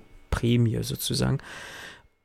Ja, und so beginnt so ein bisschen, ne, Gal Gadot möchte die Eier haben, Ryan Reynolds möchte die Eier haben und irgendwo dazwischen steht Dwayne The Rock Johnson als Profiler und äh, auch Interpol hat so ein bisschen mitzumischen und es wird eine, ein, ein buntes Treiben rund um die Welt ähm, auf der Jagd nach eben diesen Eiern. Ja. Jo. Den Film haben wir nun beide gesehen. Fabian, was sagst du dazu? Das ist definitiv ein Film, den ich gesehen habe. Mhm. Ich bin mir nicht mal sicher, ob es ein Film ist. Es hätte auch genauso gut irgendwie so ein Highlight-Reel sein können von Ryan Reynolds, Dwayne Johnson und Gal Gadot. So einfach ihre beste, mhm. besten Szenen aus alten Filmen zusammengeschnitten und das ja, ist dann dieser ja, neue ja. Film. Ähm, ich würde mal das Adjektiv seelenlos in den Raum werfen. und das trifft es eigentlich ganz gut, weil dieser Film, er wurde ja vor Ewigkeiten schon angekündigt, ja, das ist der größte mhm. Film, den Netflix je gemacht hat. 200 Millionen Dollar Budget. Davon die Hälfte nur das Gehalt der drei Protagonisten, die drei ja, größten ja. Filmstars, die wir aktuell, oder drei der größten Filmstars, die wir aktuell auf diesem Planeten haben. Der Film, der beweist, dass Filmstar sein nichts mit Schauspielkunst zu tun hat. Ähm, die drei spielen einfach Abziehbilder ihrer öffentlichen Personas. Mhm. Also so wie man diese Leute in der Öffentlichkeit wahrnimmt, so sind sie in diesem Film. Also Ryan Reynolds, dieser ja, ein furchtbar nervige, aber ironische und sarkastische Typ, der halt immer nur einen Spruch auf den Lippen hat. Dwayne Johnson, der natürlich der taffe mhm. Motherfucker ist und Gal Gadot, die wunderschön ist, aber auch tough und smart und das ist einfach alles so weich gekocht und so langweilig und so hunderttausend Mal gesehen und jetzt hat man die drei mhm. vereint und gesagt, wir machen da einen Zwei-Stunden-Film draus, der irgendwie alle fünf Minuten einen neuen Twist hat, damit die Story irgendwie weitergehen kann und der aber in keinerlei Hinsicht heraussticht, vielleicht bis auf sein Budget, hm. bei dem nichts hängen bleibt, bis auf den Cameo von Ed Sheeran. Was für mich tatsächlich die lustigste Szene in dem Film war. Diese, ja, diese zehn Sekunden mit Ed Sheeran fand ich unfassbar lustig.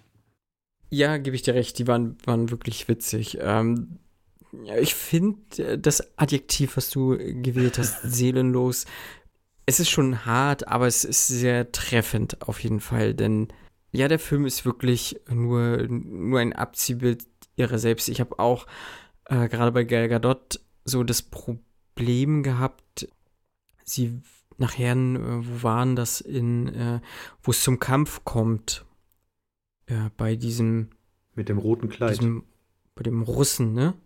Oder bei diesem Waffenhändler oder was das ist. Hat sie da ein rotes bei, Kleid angehabt? Beim Maskenball. Ja, genau. Ja. Mhm. Genau. Also wie sie dort gekämpft hat, ne? Also es hätte halt auch wirklich äh, aus Wonder Woman sein können. Also spätestens als sie die Lanze in die Hand nimmt. Ja, also komm, das war schon äh, sehr billig einfach. Also dann kann man sich auch, auch einfach mal was anderes dann einfallen lassen und nicht das kopieren. Aber es funktioniert ja wahrscheinlich, sind gerade irgendwie ihre Rolle, ihre Rolle, die sie so ähm, auszeichnet, ähm, das wird hier gefühlt eins zu eins kopiert. Ähm, fand ich auch ein bisschen, ja, billig trifft es dann und, und äh, seelenlos, so wie du gesagt hast, weil ja, der Film verspürt halt nichts Eigenes. So. Über, also überhaupt nicht. Hm. Nee. Und wenn ich überlege, dass der Film irgendwie 200 Millionen Dollar gekostet hat, äh, das ist schon, schon wahnsinnig viel Geld und äh, die stecken sich halt alle irgendwie auch 25 Millionen dann nochmal selber dafür ein, dass sie diesen Film gedreht haben. Ja, das ist schon einfach nur, keine Ahnung, Marketing. Ich weiß nicht mal, was das ist. Es ist große Marketing-Gag oder so. Ja, ich habe auch ein paar Mal gelesen, der Film fühlt sich an, als wäre von einem Algorithmus geschrieben worden. Und ich finde, ja, ja. das, das passt einfach so gut, weil es ist halt einfach alles.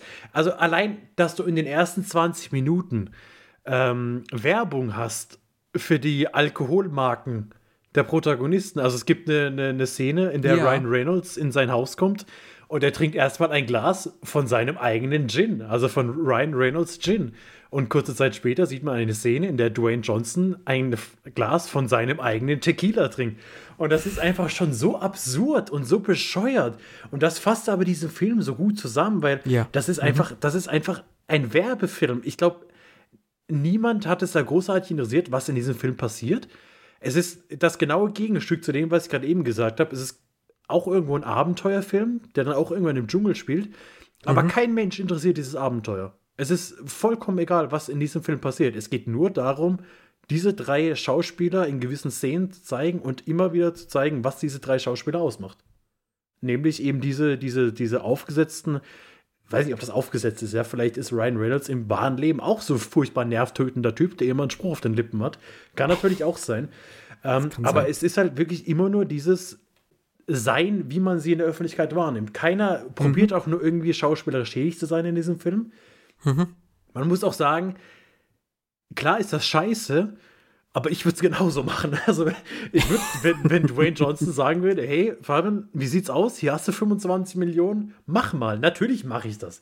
Aber es ist ja. dann halt scheiße, dass für sowas dann genug Geld da ist und nicht für National Treasure 3. Wer weiß. Äh, vielleicht ist da noch mal was in der Mache. Aber man muss halt schon sagen, also Netflix hat ja ein großes Problem mit ihren eigenen Produktionen, also gerade die Filmproduktion, die mhm. Serien blende ich mal aus, weil da gibt es tatsächlich relativ viel Gutes auch irgendwo so dazwischen, aber die Filme, ähm, also diese großen Filme, die wirklich mainstreamig sind, werden ja halt so in der breiten Masse eher als Durchschnitt oder teilweise wirklich auch als schlecht irgendwie halt wahrgenommen und Netflix wie gesagt, hat halt das Problem, dass, dass ihnen regelmäßig vorgeworfen wird, kein Qualitätscontent abzuliefern.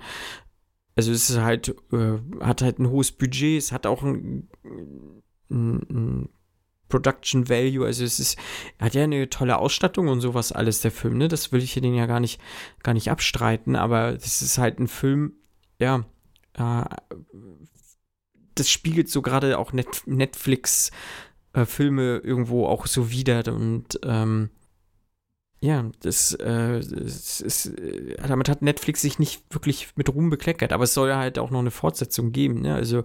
Klar, äh, ist ja unabdingbar. Also so wie der, wie der Film endet, also die Szene, also ja. er endet ja im Endeffekt mit der ersten Szene von Teil 2. Und es ist ja auch, glaube ich, schon wieder der beste Netflix-Start aller Zeiten. Hm. Und von daher wird man halt nochmal 200, vielleicht diesmal 250 Millionen in die Hand nehmen und sagen, hey, wie sieht's aus, ihr drei?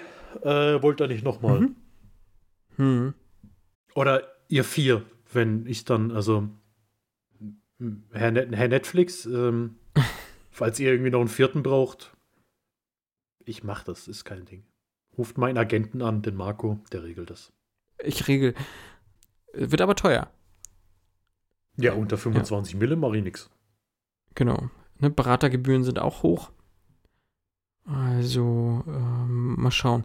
Ja, Red Notice. Ich glaube aber, dass den relativ viele geguckt haben. Der ist auch teilweise, ja, ich weiß nicht, unterhaltsam vielleicht, aber, aber irgendwie auf so eine, so eine, so eine Art und Weise, in der man sich selber anwidert. weißt du, weißt du, ich meine? Das, das finde ich sehr schön. Also dieses, diese Man erwischt sich dabei. Ja, so. Den Film gut findet. So diese Szene zum Anfang, wo die äh, erste Verfolgungsjagd mhm. sozusagen war, die fand ich schon recht unterhaltsam, aber ich wusste halt auch, dass die eigentlich kacke ist, weil so wie er das Gerüst dort halt hoch sich hangelt, ja. das war schon klar, dass das halt nie Ryan Reynolds war, so, ähm, ja. dass es halt oft einfach ein, ein Stunt-Double war.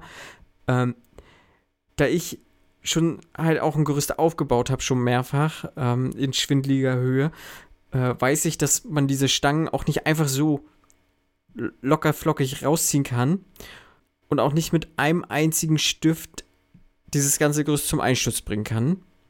Das ist mir sehr wohl bewusst gewesen. Aber trotzdem dann auch auf den Dächern dann, wo er dann auch äh, sich auf diesen Marktplatz da fallen lässt und The Rock dann hinterher. Äh, da musste ich halt auch schon lachen. Also äh, irgendwo hat er halt auch, äh, aber man findet es halt nicht geil. So, das meine ich so mit diesen äh, man, man widert sich, man ist selber angewidert von, von, von sich selber, dass man das gerade geil findet oder unterhaltsam findet. Nicht geil, aber es ist falsch, ja, ja.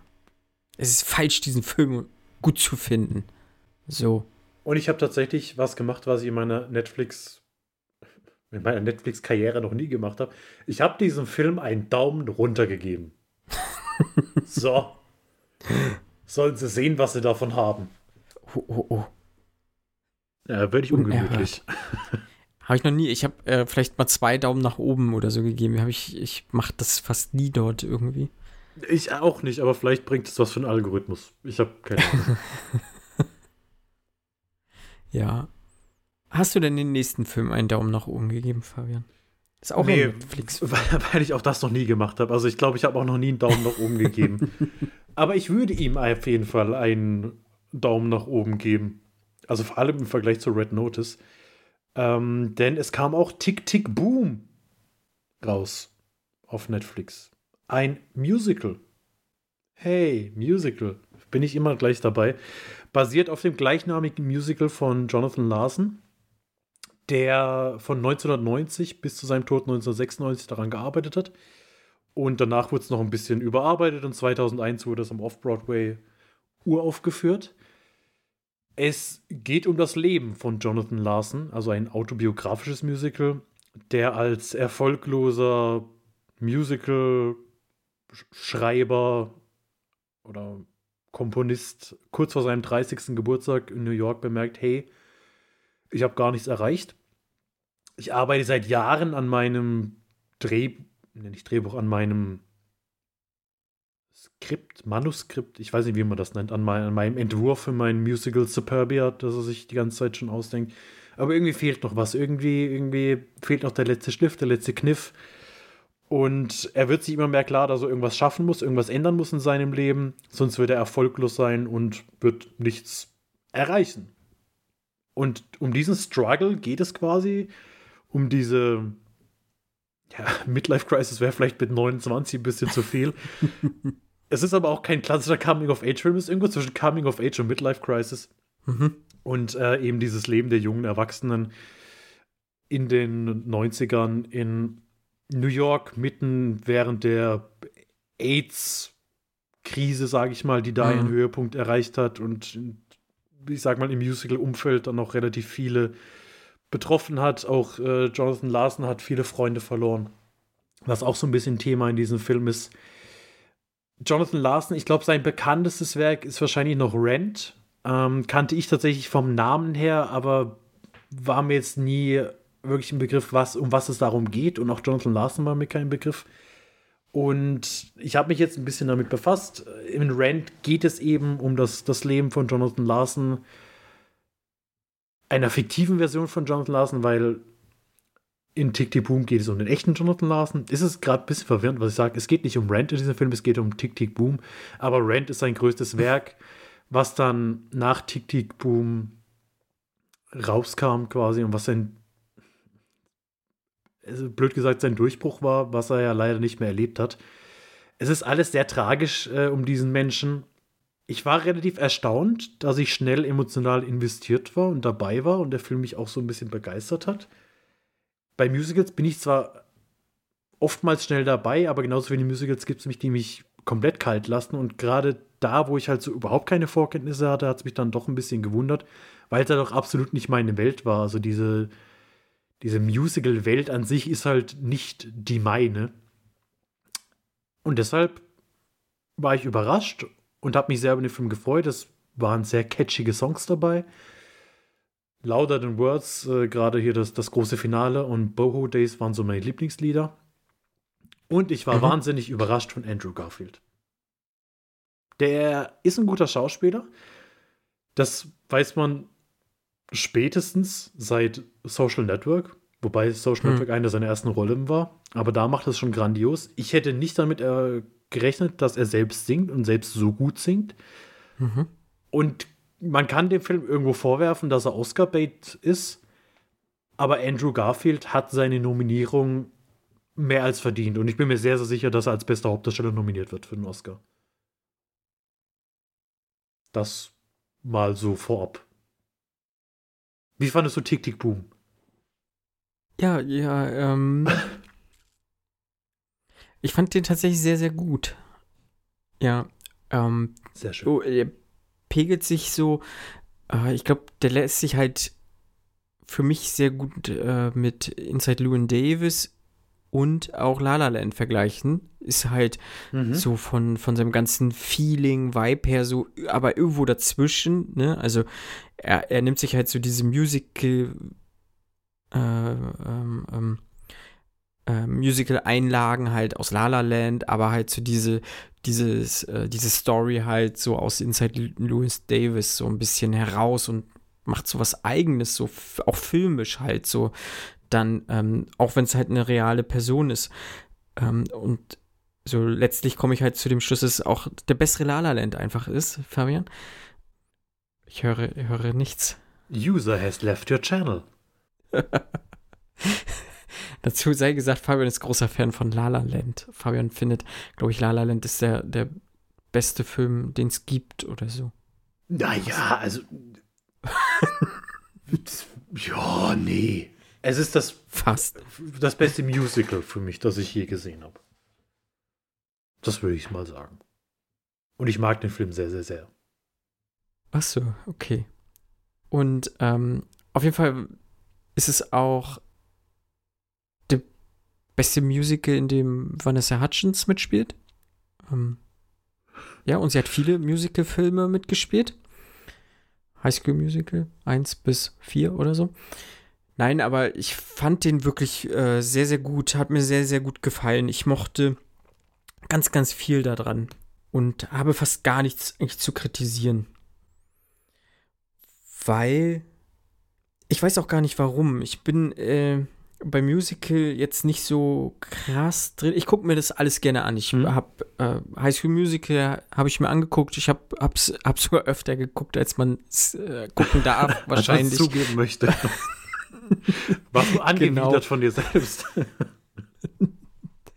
ähm, äh, La La Land mochte ich tatsächlich leider nicht. Äh, ich habe es mir selber sehr gehofft, weil ich äh, zum einen Ryan Gosling sehr, sehr mag und Emma Stone sehr, sehr mag. Aber ich mochte diesen Film nicht wirklich. umso mehr mag ich diesen Film tatsächlich. ich weiß auch gar nicht so richtig, wo, warum. Ich glaube, es ist wie gesagt, ganz, ganz viel, was da einfach ist. Andrew Garfield ist eine wahnsinnig sympathische Figur wenngleich halt sehr tragisch, sehr traurig er die ganze Zeit wirkt, so, aber ich konnte halt die ganze Zeit mit ihm auch mitfühlen. Ähm, mhm. Ich sag mal, du kommst noch an den Punkt, wenn du kurz vor deinen 30 stehst, Fabian, und dir ähm, klar wird, dass du nicht das geschafft hast, was du dir vorgenommen hast. Äh, und äh, ich stelle mir das auch, also wie gesagt, ich bin auch an den Punkt gekommen. Ich bin aber nicht so verzweifelt gewesen wie er da vielleicht. Aber äh, man, man nimmt sich ja vielleicht irgendwas vor, also keine Ahnung, man, man möchte, wie gesagt, ich habe wahnsinnig viel erreicht in meinem Leben, aber worauf man auch stolz sein kann und sowas, äh, hat, hat, hat der Jonathan Larson mit Sicherheit auch. Äh, aber es gibt halt immer so ein paar Komponenten in deinem Leben, wo du sagst, das war eigentlich so ein, so ein, so ein auch so ein mit so ein Ziel, was man halt zu dieser magischen Grenze 30 hätte gerne erreichen wollen. Und ob es jetzt, keine Ahnung, ein Buch schreiben ist oder äh, das eine, einen eigenen Song komponieren oder irgendwie sowas und dann hat man das nicht geschafft und dann äh, ist man enttäuscht, obwohl man ja immer noch erst die Hälfte seines Lebens rum hat und immer noch mehr machen kann. So, ne? Also es ist ja, ist ja noch nicht vorbei. Aber ich stelle mir das schon schwierig vor bei jemandem so wie er, der halt für nichts anderes gelebt hat, außer für das. Und dann schaffst du es noch nicht mal fertig zu werden. Bis zu diesem Stichtag, sag ich mal. Also 30 ist schon so eine magische Grenze, fand ich damals halt bei mir auch. Äh, da habe ich mich auch so ein bisschen wiedererkannt, wie gesagt, nicht so in dieser tragischen Art und Weise, aber dann auch noch immer mit diesem Hintergrundwissen, mh, hm, weil das wusste ich schon, bevor ich den Film geguckt habe, oder das wurde ja, glaube ich, auch zum Anfang des Films schon relativ klar, ne? Wurde das nicht sogar einführend erklärt, dass er die Premiere nicht, nicht äh, geschafft hat, ne? Ich glaube, es, ich weiß nicht mehr. Also, man, man, man hat diese Öffnungsszene quasi, äh, wo sie das Musical kurz zeigen, also Rent kurz zeigen und dann ja, sagen, ja. wir widmen das hier Johnny Larson. Ja, ich weiß so. nicht, ob es mhm. wirklich klar wird, dass er wirklich am Tag der Premiere verstorben ist. Aber mhm. das ist halt so diese unfassbare Tragik, die da mitspielt. Genau, und äh, das, das wusste ich äh, halt auch schon im Vorfeld. Ich fand, das hat mir nicht geschadet, deswegen ähm, sei es auch kein Spoiler, denn es ist eh wahre Begebenheit. Mhm. Ne? Titanic ist ja auch untergegangen, Leute. Was? Aber ähm, ja, äh, und das, das macht es dann, fand ich, halt noch mal, noch mal tragischer, so an, das Ganze so. Und äh, diese ganze Geschichte, die lebt von, von ja, Tragik, äh, von diesem Drama, von, von dieser Traurigkeit und äh, wird halt immer wieder aufgehellt von diesen wirklich fabelhaften Songs teilweise, die halt auch, auch äh, lebensfroh sind und äh, all sowas. Also ich fand das schon, schon sehr beachtlich, was hier gemacht wurde. Ne? Wir haben gar nicht gesagt, dass äh, Lin Manuel Miranda, mhm. so heißt der gute Herr, ist der Regisseur, äh, hat Hamilton gemacht und auch noch, äh, ist ja auch bei Disney Heights. generell ganz groß für, für viele Sachen irgendwie ja. zuständig, ne? Ich glaube, Moana hat er den, den Soundtrack hauptsächlich gemacht. Mhm. Jetzt What We Do in the Heights hat er zuletzt noch gemacht. Und ich hatte mich auch Ach, am Anfang gewundert, dachte, wie viel, wie viel Musical komponiert dieser Mensch eigentlich im Jahr? Und dann habe ich aber gesehen, okay, mhm. Tick Tick Boom ist keine Eigenkomposition, sondern das Musical gab es halt schon, das hat er jetzt nur quasi inszeniert. Also nur, in Anführungszeichen, inszeniert. Aber das ist schon, schon krass gut inszeniert, weil, weil er vermischt ja zum einen wirklich diese, dieses Biopic, mhm. ne? Er, er, hat ja wirklich, also stilistisch macht er ein klassisches Biopic geht immer wieder raus in die Metaebene, indem er äh, einzelne Episoden des Biopics nochmal in diesem, diesem Musical Tick Tick Boom dann erzählt. So. Ähm, und das fand ich schon, das war so leicht verwirrend, wo ich sage, da bin ich vielleicht nicht ganz hinterhergekommen, was mir jetzt hier sagen möchte. Äh, das wäre so wirklich so dieser einzige Kritikpunkt, dass es vielleicht ähm, ähm, äh, vom Stil her vielleicht ein bisschen zu verwirrend sein kann. So, weil mhm. auch von dieser Erzählweise äh, dann über sich in der dritten Person dann auf einmal zu sprechen, um dann wieder die dritte Person selber zu sein, ne, und dann weiterzufahren in der Geschichte, so das ist manchmal ein bisschen schwierig gewesen, so zu folgen. Ähm, aber so generell fand ich den sehr beeindruckend, diesen Film, und ähm, kann, kann eine volle Empfehlung aussprechen. Also für alle, die die halt, ja, wie gesagt, selbst ne, wie gesagt, ich finde, der ist irgendwo inside Llewyn Davis und La La Land irgendwo so dazwischen. Und wenn man auch nur einen dieser beiden Filme mag, dann wird man, glaube ich, mit diesem Film auch sehr, wahnsinnig viel Spaß haben. Also Spaß haben, also äh, wird man, wird man, wird man einfach einen guten, einen sehr guten Film sehen können. So, Punkt. Ja, ich finde es ganz ganz interessant eigentlich die Vergleiche, ähm, also die beiden Filme in Saloon Days und, und La La Land. Du hast halt in beiden oder in allen drei geht es halt immer um diesen Struggle, irgendwie erfolgreich ja. zu werden als äh, eben als Musical-Autor, äh, als Musiker oder als Schauspieler in ja. den, den drei Fällen. Ich sehe ihn deutlich näher bei Inside Loon Davis, weil La La mhm. Land einfach mhm. diese, diese viel buntere, poppigere und ja, positivere Grund Thematik hat. Ne? Und das ist eine Liebeserklärung irgendwie an Hollywood und an Ginger Rogers und Fred Astaire und all die alten Zeiten von Hollywood. Ähm, aber klar hast du diese, diese Kernthematik drin. Ich sehe es näher bei Inside Louis Davis, weil das auch so ein echterer, echterer, doch echterer, realerer Ansatz ist. Mhm. Ähm, ein bisschen düsterer, und das meine ich nicht von der mhm. düsteren Thematik, wobei man die, die hier teilweise auch hat, sondern auch einfach, wie der Film aussieht. Er ist eben nicht so, nicht so grell, sondern schon entsättigter ja, und genau. es ist halt ja. einfach realistisch. Und ich gebe dir mhm. recht, es war, es hat so ein paar Minuten gebraucht, bis man wirklich verstanden hat, wie ja, die Zusammensetzung ja. für diesen Film ist. Und nach dem Motto, warum, warum ist er jetzt auf der Bühne? Ja, ja. Und so wie ich es verstanden habe, findet dieses Musical Tick Tick Boom, also nicht der Film, sondern das Musical, tatsächlich nur in diesem, also ist quasi ein, ein Kammer-Musical, würde ich es jetzt mal behaupten äh, und findet so statt, wie wir es aus der, auf der Metaebene haben. Und alles, was halt jetzt an, an, an Flashbacks ist, quasi in diese Zeit von, von Jonathan Larson, hm. wie er quasi Superbia fertig geschrieben hat, ist neu hinzugekommen. Also diese ganzen Szenen, die halt in der Vergangenheit spielen. Ach so, hm, hm. Also so, so habe ich das jetzt zumindest verstanden. Hm. Ähm, ja, ich, wie gesagt, ich kann mich allem nur anschließen äh, umso tragischer, was dann in der Realität passiert ist, dass Jonathan Larson eben ja, wirklich ja. An, an Aufführungstag von Rent gestorben ist. Auch so ein, natürlich sind die meisten Tode unnötig, aber auch so völlig willkürlicher Tod an einem Aneurysma, das kein Mensch hat kommen sehen und es ist einfach zack und vorbei.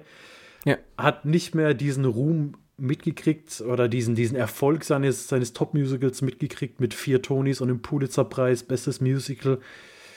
Ja, das ist dann halt noch mal so der, der, der, der Wermutstropfen, den man am Schluss mit, Hm. mit trinken muss. Vanessa Hutchins. Ich, sie ist für mich halt einfach Gabriella. Vor allem, wenn sie singt, dann ist das Highschool-Musical. Die, sie hat so diese zuckersüße Stimme, die man aus, aus tausend Stimmen raushört. Und das, ist für, das wird für mich immer Highschool-Musical bleiben. Das ist keine Ja, ja. Kritik und das ist nicht schlimm, aber das, das habe ich sofort gemerkt, als sie wieder angefangen hat zu singen. Ich habe gedacht, das ist Gabriella. Jetzt kommt gleich Zac Efron und singt noch mal hier We're all in this together oder keine Ahnung was. was ich auch gelesen habe, die, die Sunday-Szene, ähm, also im Diner, Ja. das ist so das Avengers Endgame für Musical-Fans. Weil da irgendwie 30 überkrasse Broadway-Stars Cameos haben. Stimmt, habe ich, hab ich auch ähm, gelesen. Äh, plus, plus irgendwie zwei, zwei Überschriften, dass da in der Szene so viele mit waren und äh, ihm halt, also Jonathan Larson halt so, so ihren Tribut zollen Mhm. wollten, weil, weil er halt generell so diese, diese Broadway äh, Musical halt dahingehend auch ein wenig äh, geöffnet hat oder revolutioniert hat, dass es halt auch äh, ein, ja, einfacher von außen ist, sowas jetzt reinzubekommen. Also er hat wohl ganz viel für diese Szene halt auch gemacht, was jetzt in dem Film nicht zwingend klar wird, so, aber so als, so generell soll er wohl, ähm, auch wenn sein Durchbruch ja auch erst, wie, wie sagt man, posthum dann Mhm. äh, kam, ähm, hat er wohl für die Szene wohl schon, schon vorher auch unglaublich viel gemacht und bewirkt und ja, ist schon cool auf jeden Fall, dass sie ihm dann, also dass sie dann da auch nochmal mitmachen. Also das war auch wirklich, war auch wirklich sehr aufwendig, glaube ich, einfach, ne, weil, äh, ne, du, das muss ja eine wahnsinnige Kulisse gewesen sein, die sie da halt dann äh, äh, ähm, ähm, bewegen, halt ähm, eine Wände wegziehen und all sowas. Also das war schon, sah schon auf jeden Fall sehr beeindruckend aus. Ja. Mhm. Ja. Ja, wirklich toller Film und ähm, vorher schon gesagt, Netflix hat ein bisschen ähm, ne, dieses Qualitätsproblem hier auf jeden Fall nicht. Ähm, aber das ist dann halt wieder die Frage ist, wie, wie hoch geht der nochmal? Ich glaube auch, dass Andrew Garfield auf jeden Fall eine Oscar-Nominierung kriegen wird. Ähm, ja, irgendwie bester Sound, Soundtrack, keine Ahnung was. Äh, irgendwie dahingehend wahrscheinlich auch, ähm, weil, hast du ja auch schon gesagt, sind ein paar Ohrwürmer mit bei. Ähm, und wie das da alles so halt auch äh, soundtechnisch abläuft, ist schon, schon ganz cool gemacht und alles. Und sehr, sehr gut gesungen. Und äh, ich glaube, dann wird er vielleicht noch mal so richtig hochkommen. Weil so ist er, glaube ich, gerade nur in einer kleinen Blase drin, dieser Film, glaube ich. Glaube ich auch, dass der relativ unterm Radar laufen wird und wahrscheinlich Mhm. auch kein Riesenpublikum ansprechen wird. Deshalb hört auf uns, wenn ihr Ja, jetzt ja. einen Netflix-Film anguckt und ihr euch entscheiden müsst zwischen Red Notice und Tick Tick Boom, dann nehmt Tick Tick Boom. Auf jeden Fall. Ja. Ich habe, ähm, genau, da, soweit sind wir heute durch. Ähm, ich würde gerne eine Podcast-Rezension vorlesen äh, oder Feedback oder eine Bewertung, wenn ich eine hätte. Habe ich nicht, deswegen äh, mache ich es nicht. Aber ich habe mir mal so die bisschen heute durch, durch die Mediatheken und sowas geklickt und würde tatsächlich mal irgendwie so im Service dann einmal kurz raushauen, was man auch vielleicht abseits von Netflix, Prime und Co. so in den öffentlich-rechtlichen Mediatheken finden kann, weil da lu- schlummern auch manchmal so ein paar kleine Highlights drin. Ähm, ich habe in der Arte-Mediathek habe ich gefunden für Sama so einen Dokumentarfilm, ähm, wo jemand, äh, eine, eine junge Mutter begleitet wird in, äh, in dem Bürgerkrieg äh, in äh, Afghanistan. Und es hat so einen dokumentarischen Ansatz oder ist sogar eine Dokumentation, soll auf jeden Fall sehr bewegend sein und glaube ich, kann man ja gut gucken, hört sich immer schlecht an, aber es äh, ich hatte den auf jeden Fall auf meinen Zettel und ähm, wenn er jetzt halt auf Art verfügbar ist, äh, könnt ihr ja mal euch gerne mal so irgendwie die, die Synopsis da durchlesen, ob das was für euch ist. Ähm, ist auf jeden Fall bis Januar in der Art Mediathek verfügbar. Dann habe ich in der ARD-Mediathek einen Film gefunden, den, dem, der wirklich schon sehr, sehr lange auf dem Zettel ist. Der war, glaube ich, auch sogar für die Oscars mal auch als bester ausländischer Film mit nominiert. Ein Film aus Polen, Corpus Christi. Ähm, da verkleidet sich ein, ein junger Mann als Priester und gibt sich dann als eben dieser Priester in einer kleinen Gemeinde aus und äh, so entwickelt sich da eine ganz eigene Dynamik, äh, weil er ist halt eigentlich kein gelehrter Priester. So und äh, kann man sich, glaube ich, äh, gut angucken, sollte man sich angucken. Ähm, hat auf jeden Fall mal auch einen Blick, ist auf jeden Fall ein Blick wert. Dann habe ich mal vor kurzem einen Film empfohlen, Albträumer, einen, einen deutschen Film, der mich sehr beeindruckt hat, den ich sehr, sehr gut fand. Den gibt es auch gerade in der ARD-Mediathek zu gucken, ähm, weil der irgendwie öffentlich-rechtlich kofinanziert war. Äh, könnt ihr gerne mal in der alten Folge reinhören. Albträumer, wie gesagt, äh, hat mich sehr beeindruckt. Ähm, ein schöner, wirklich ein, ein sehr guter deutscher Film. Ja, im ZDF ist auch noch ein deutscher Film, der auch mein, mein Interesse seit längerem geweckt hat. Der heißt ähm, Vom Nachteil geboren zu sein. The Trouble with Being Born ist der internationale Titel, darunter könnte man den auch kennen. Ähm, ist, glaube ich, nichts für so zarte Gemüter, denn ein, ein Mann lebt mit einer mit einem Kind zusammen in einer sehr irritierenden Beziehung. Sagen wir es mal so, ohne da viel vorwegzunehmen. Ja, also, äh, ja. okay. So viel dazu. Ähm, genau. Ja, ARD ist auch noch Freies Land, ein Film, der in Mecklenburg-Vorpommern gedreht wurde, von, ähm, na, wie heißt er denn? Der gute Herr, der auch Christian Alward, genau, der Genre-Regisseur, ähm, kann man sich auch angucken, äh, ist auch noch jetzt im ganzen Dezember verfügbar. Äh, Gundermann hatte ich auch noch irgendwo in der ARD, äh, ARD oder ZDF-Mediathek gefunden. Ähm, also da lungern schon ein paar ganz gute Sachen rum, was man sich so auf jeden Fall angucken kann. Äh, und auf Netflix bin ich auf was ganz Interessantes ge gestoßen.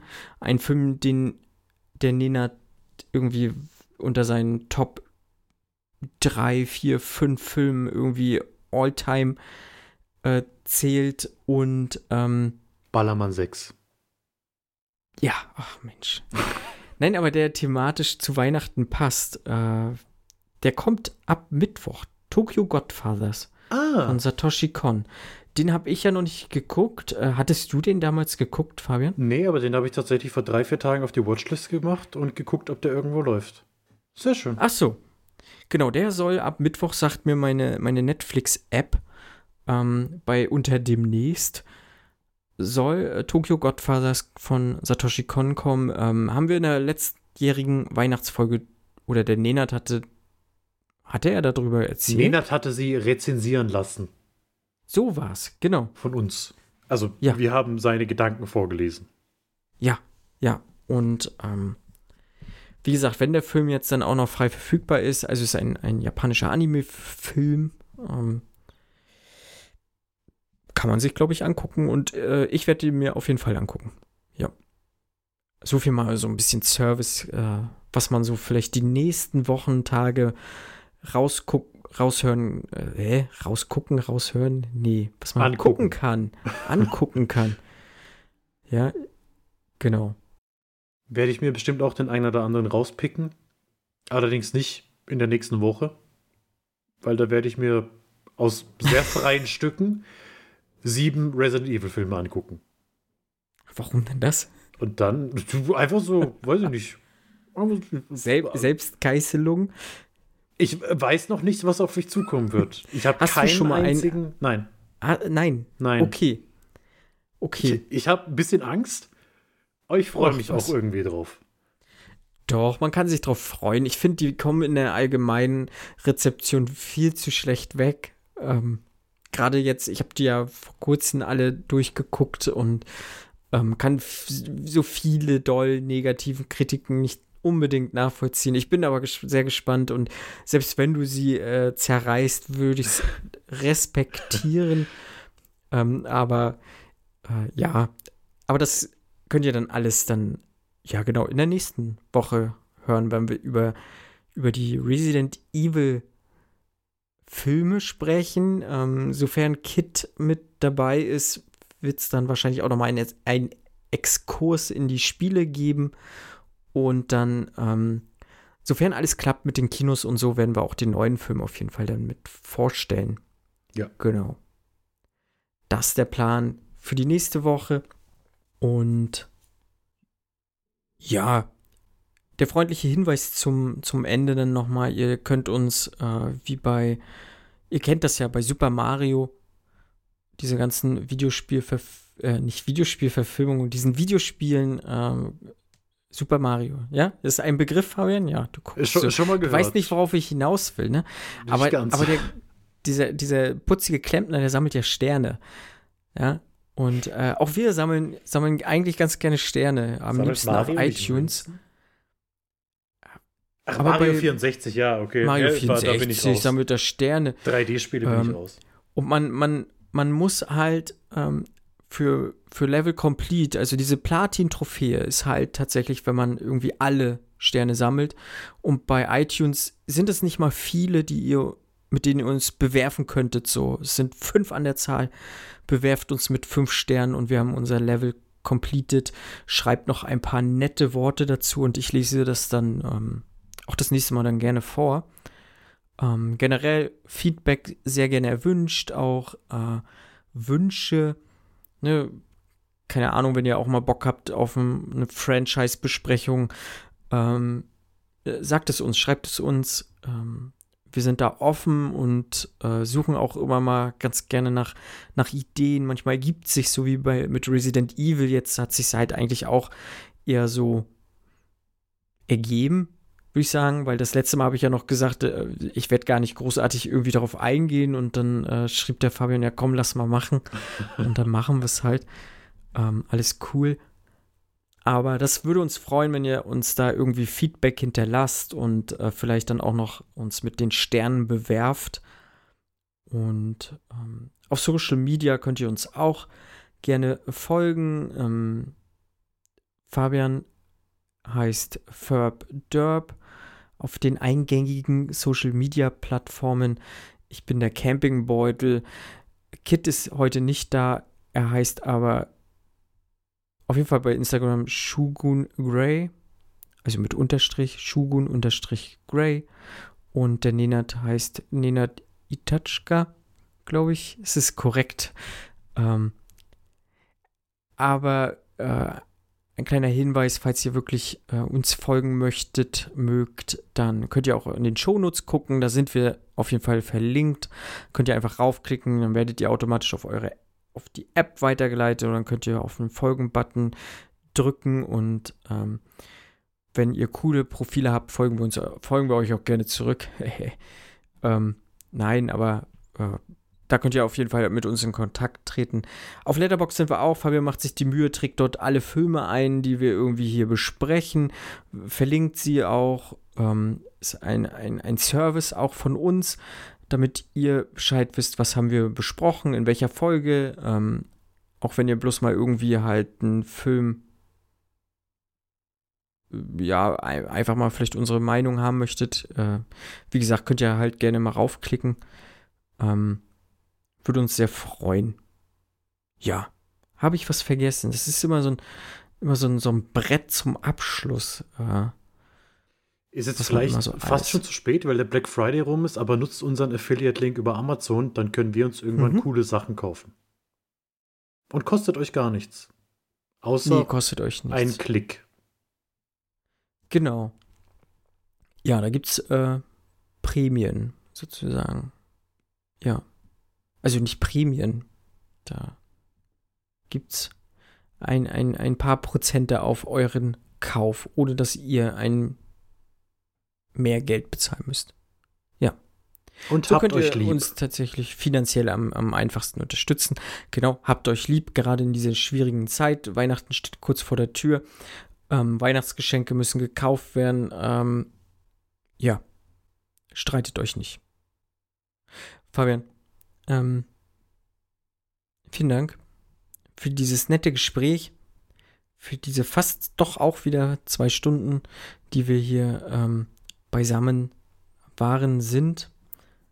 Es hat mir sehr viel Spaß gemacht und ich verabschiede mich und überlasse dir das letzte Wort.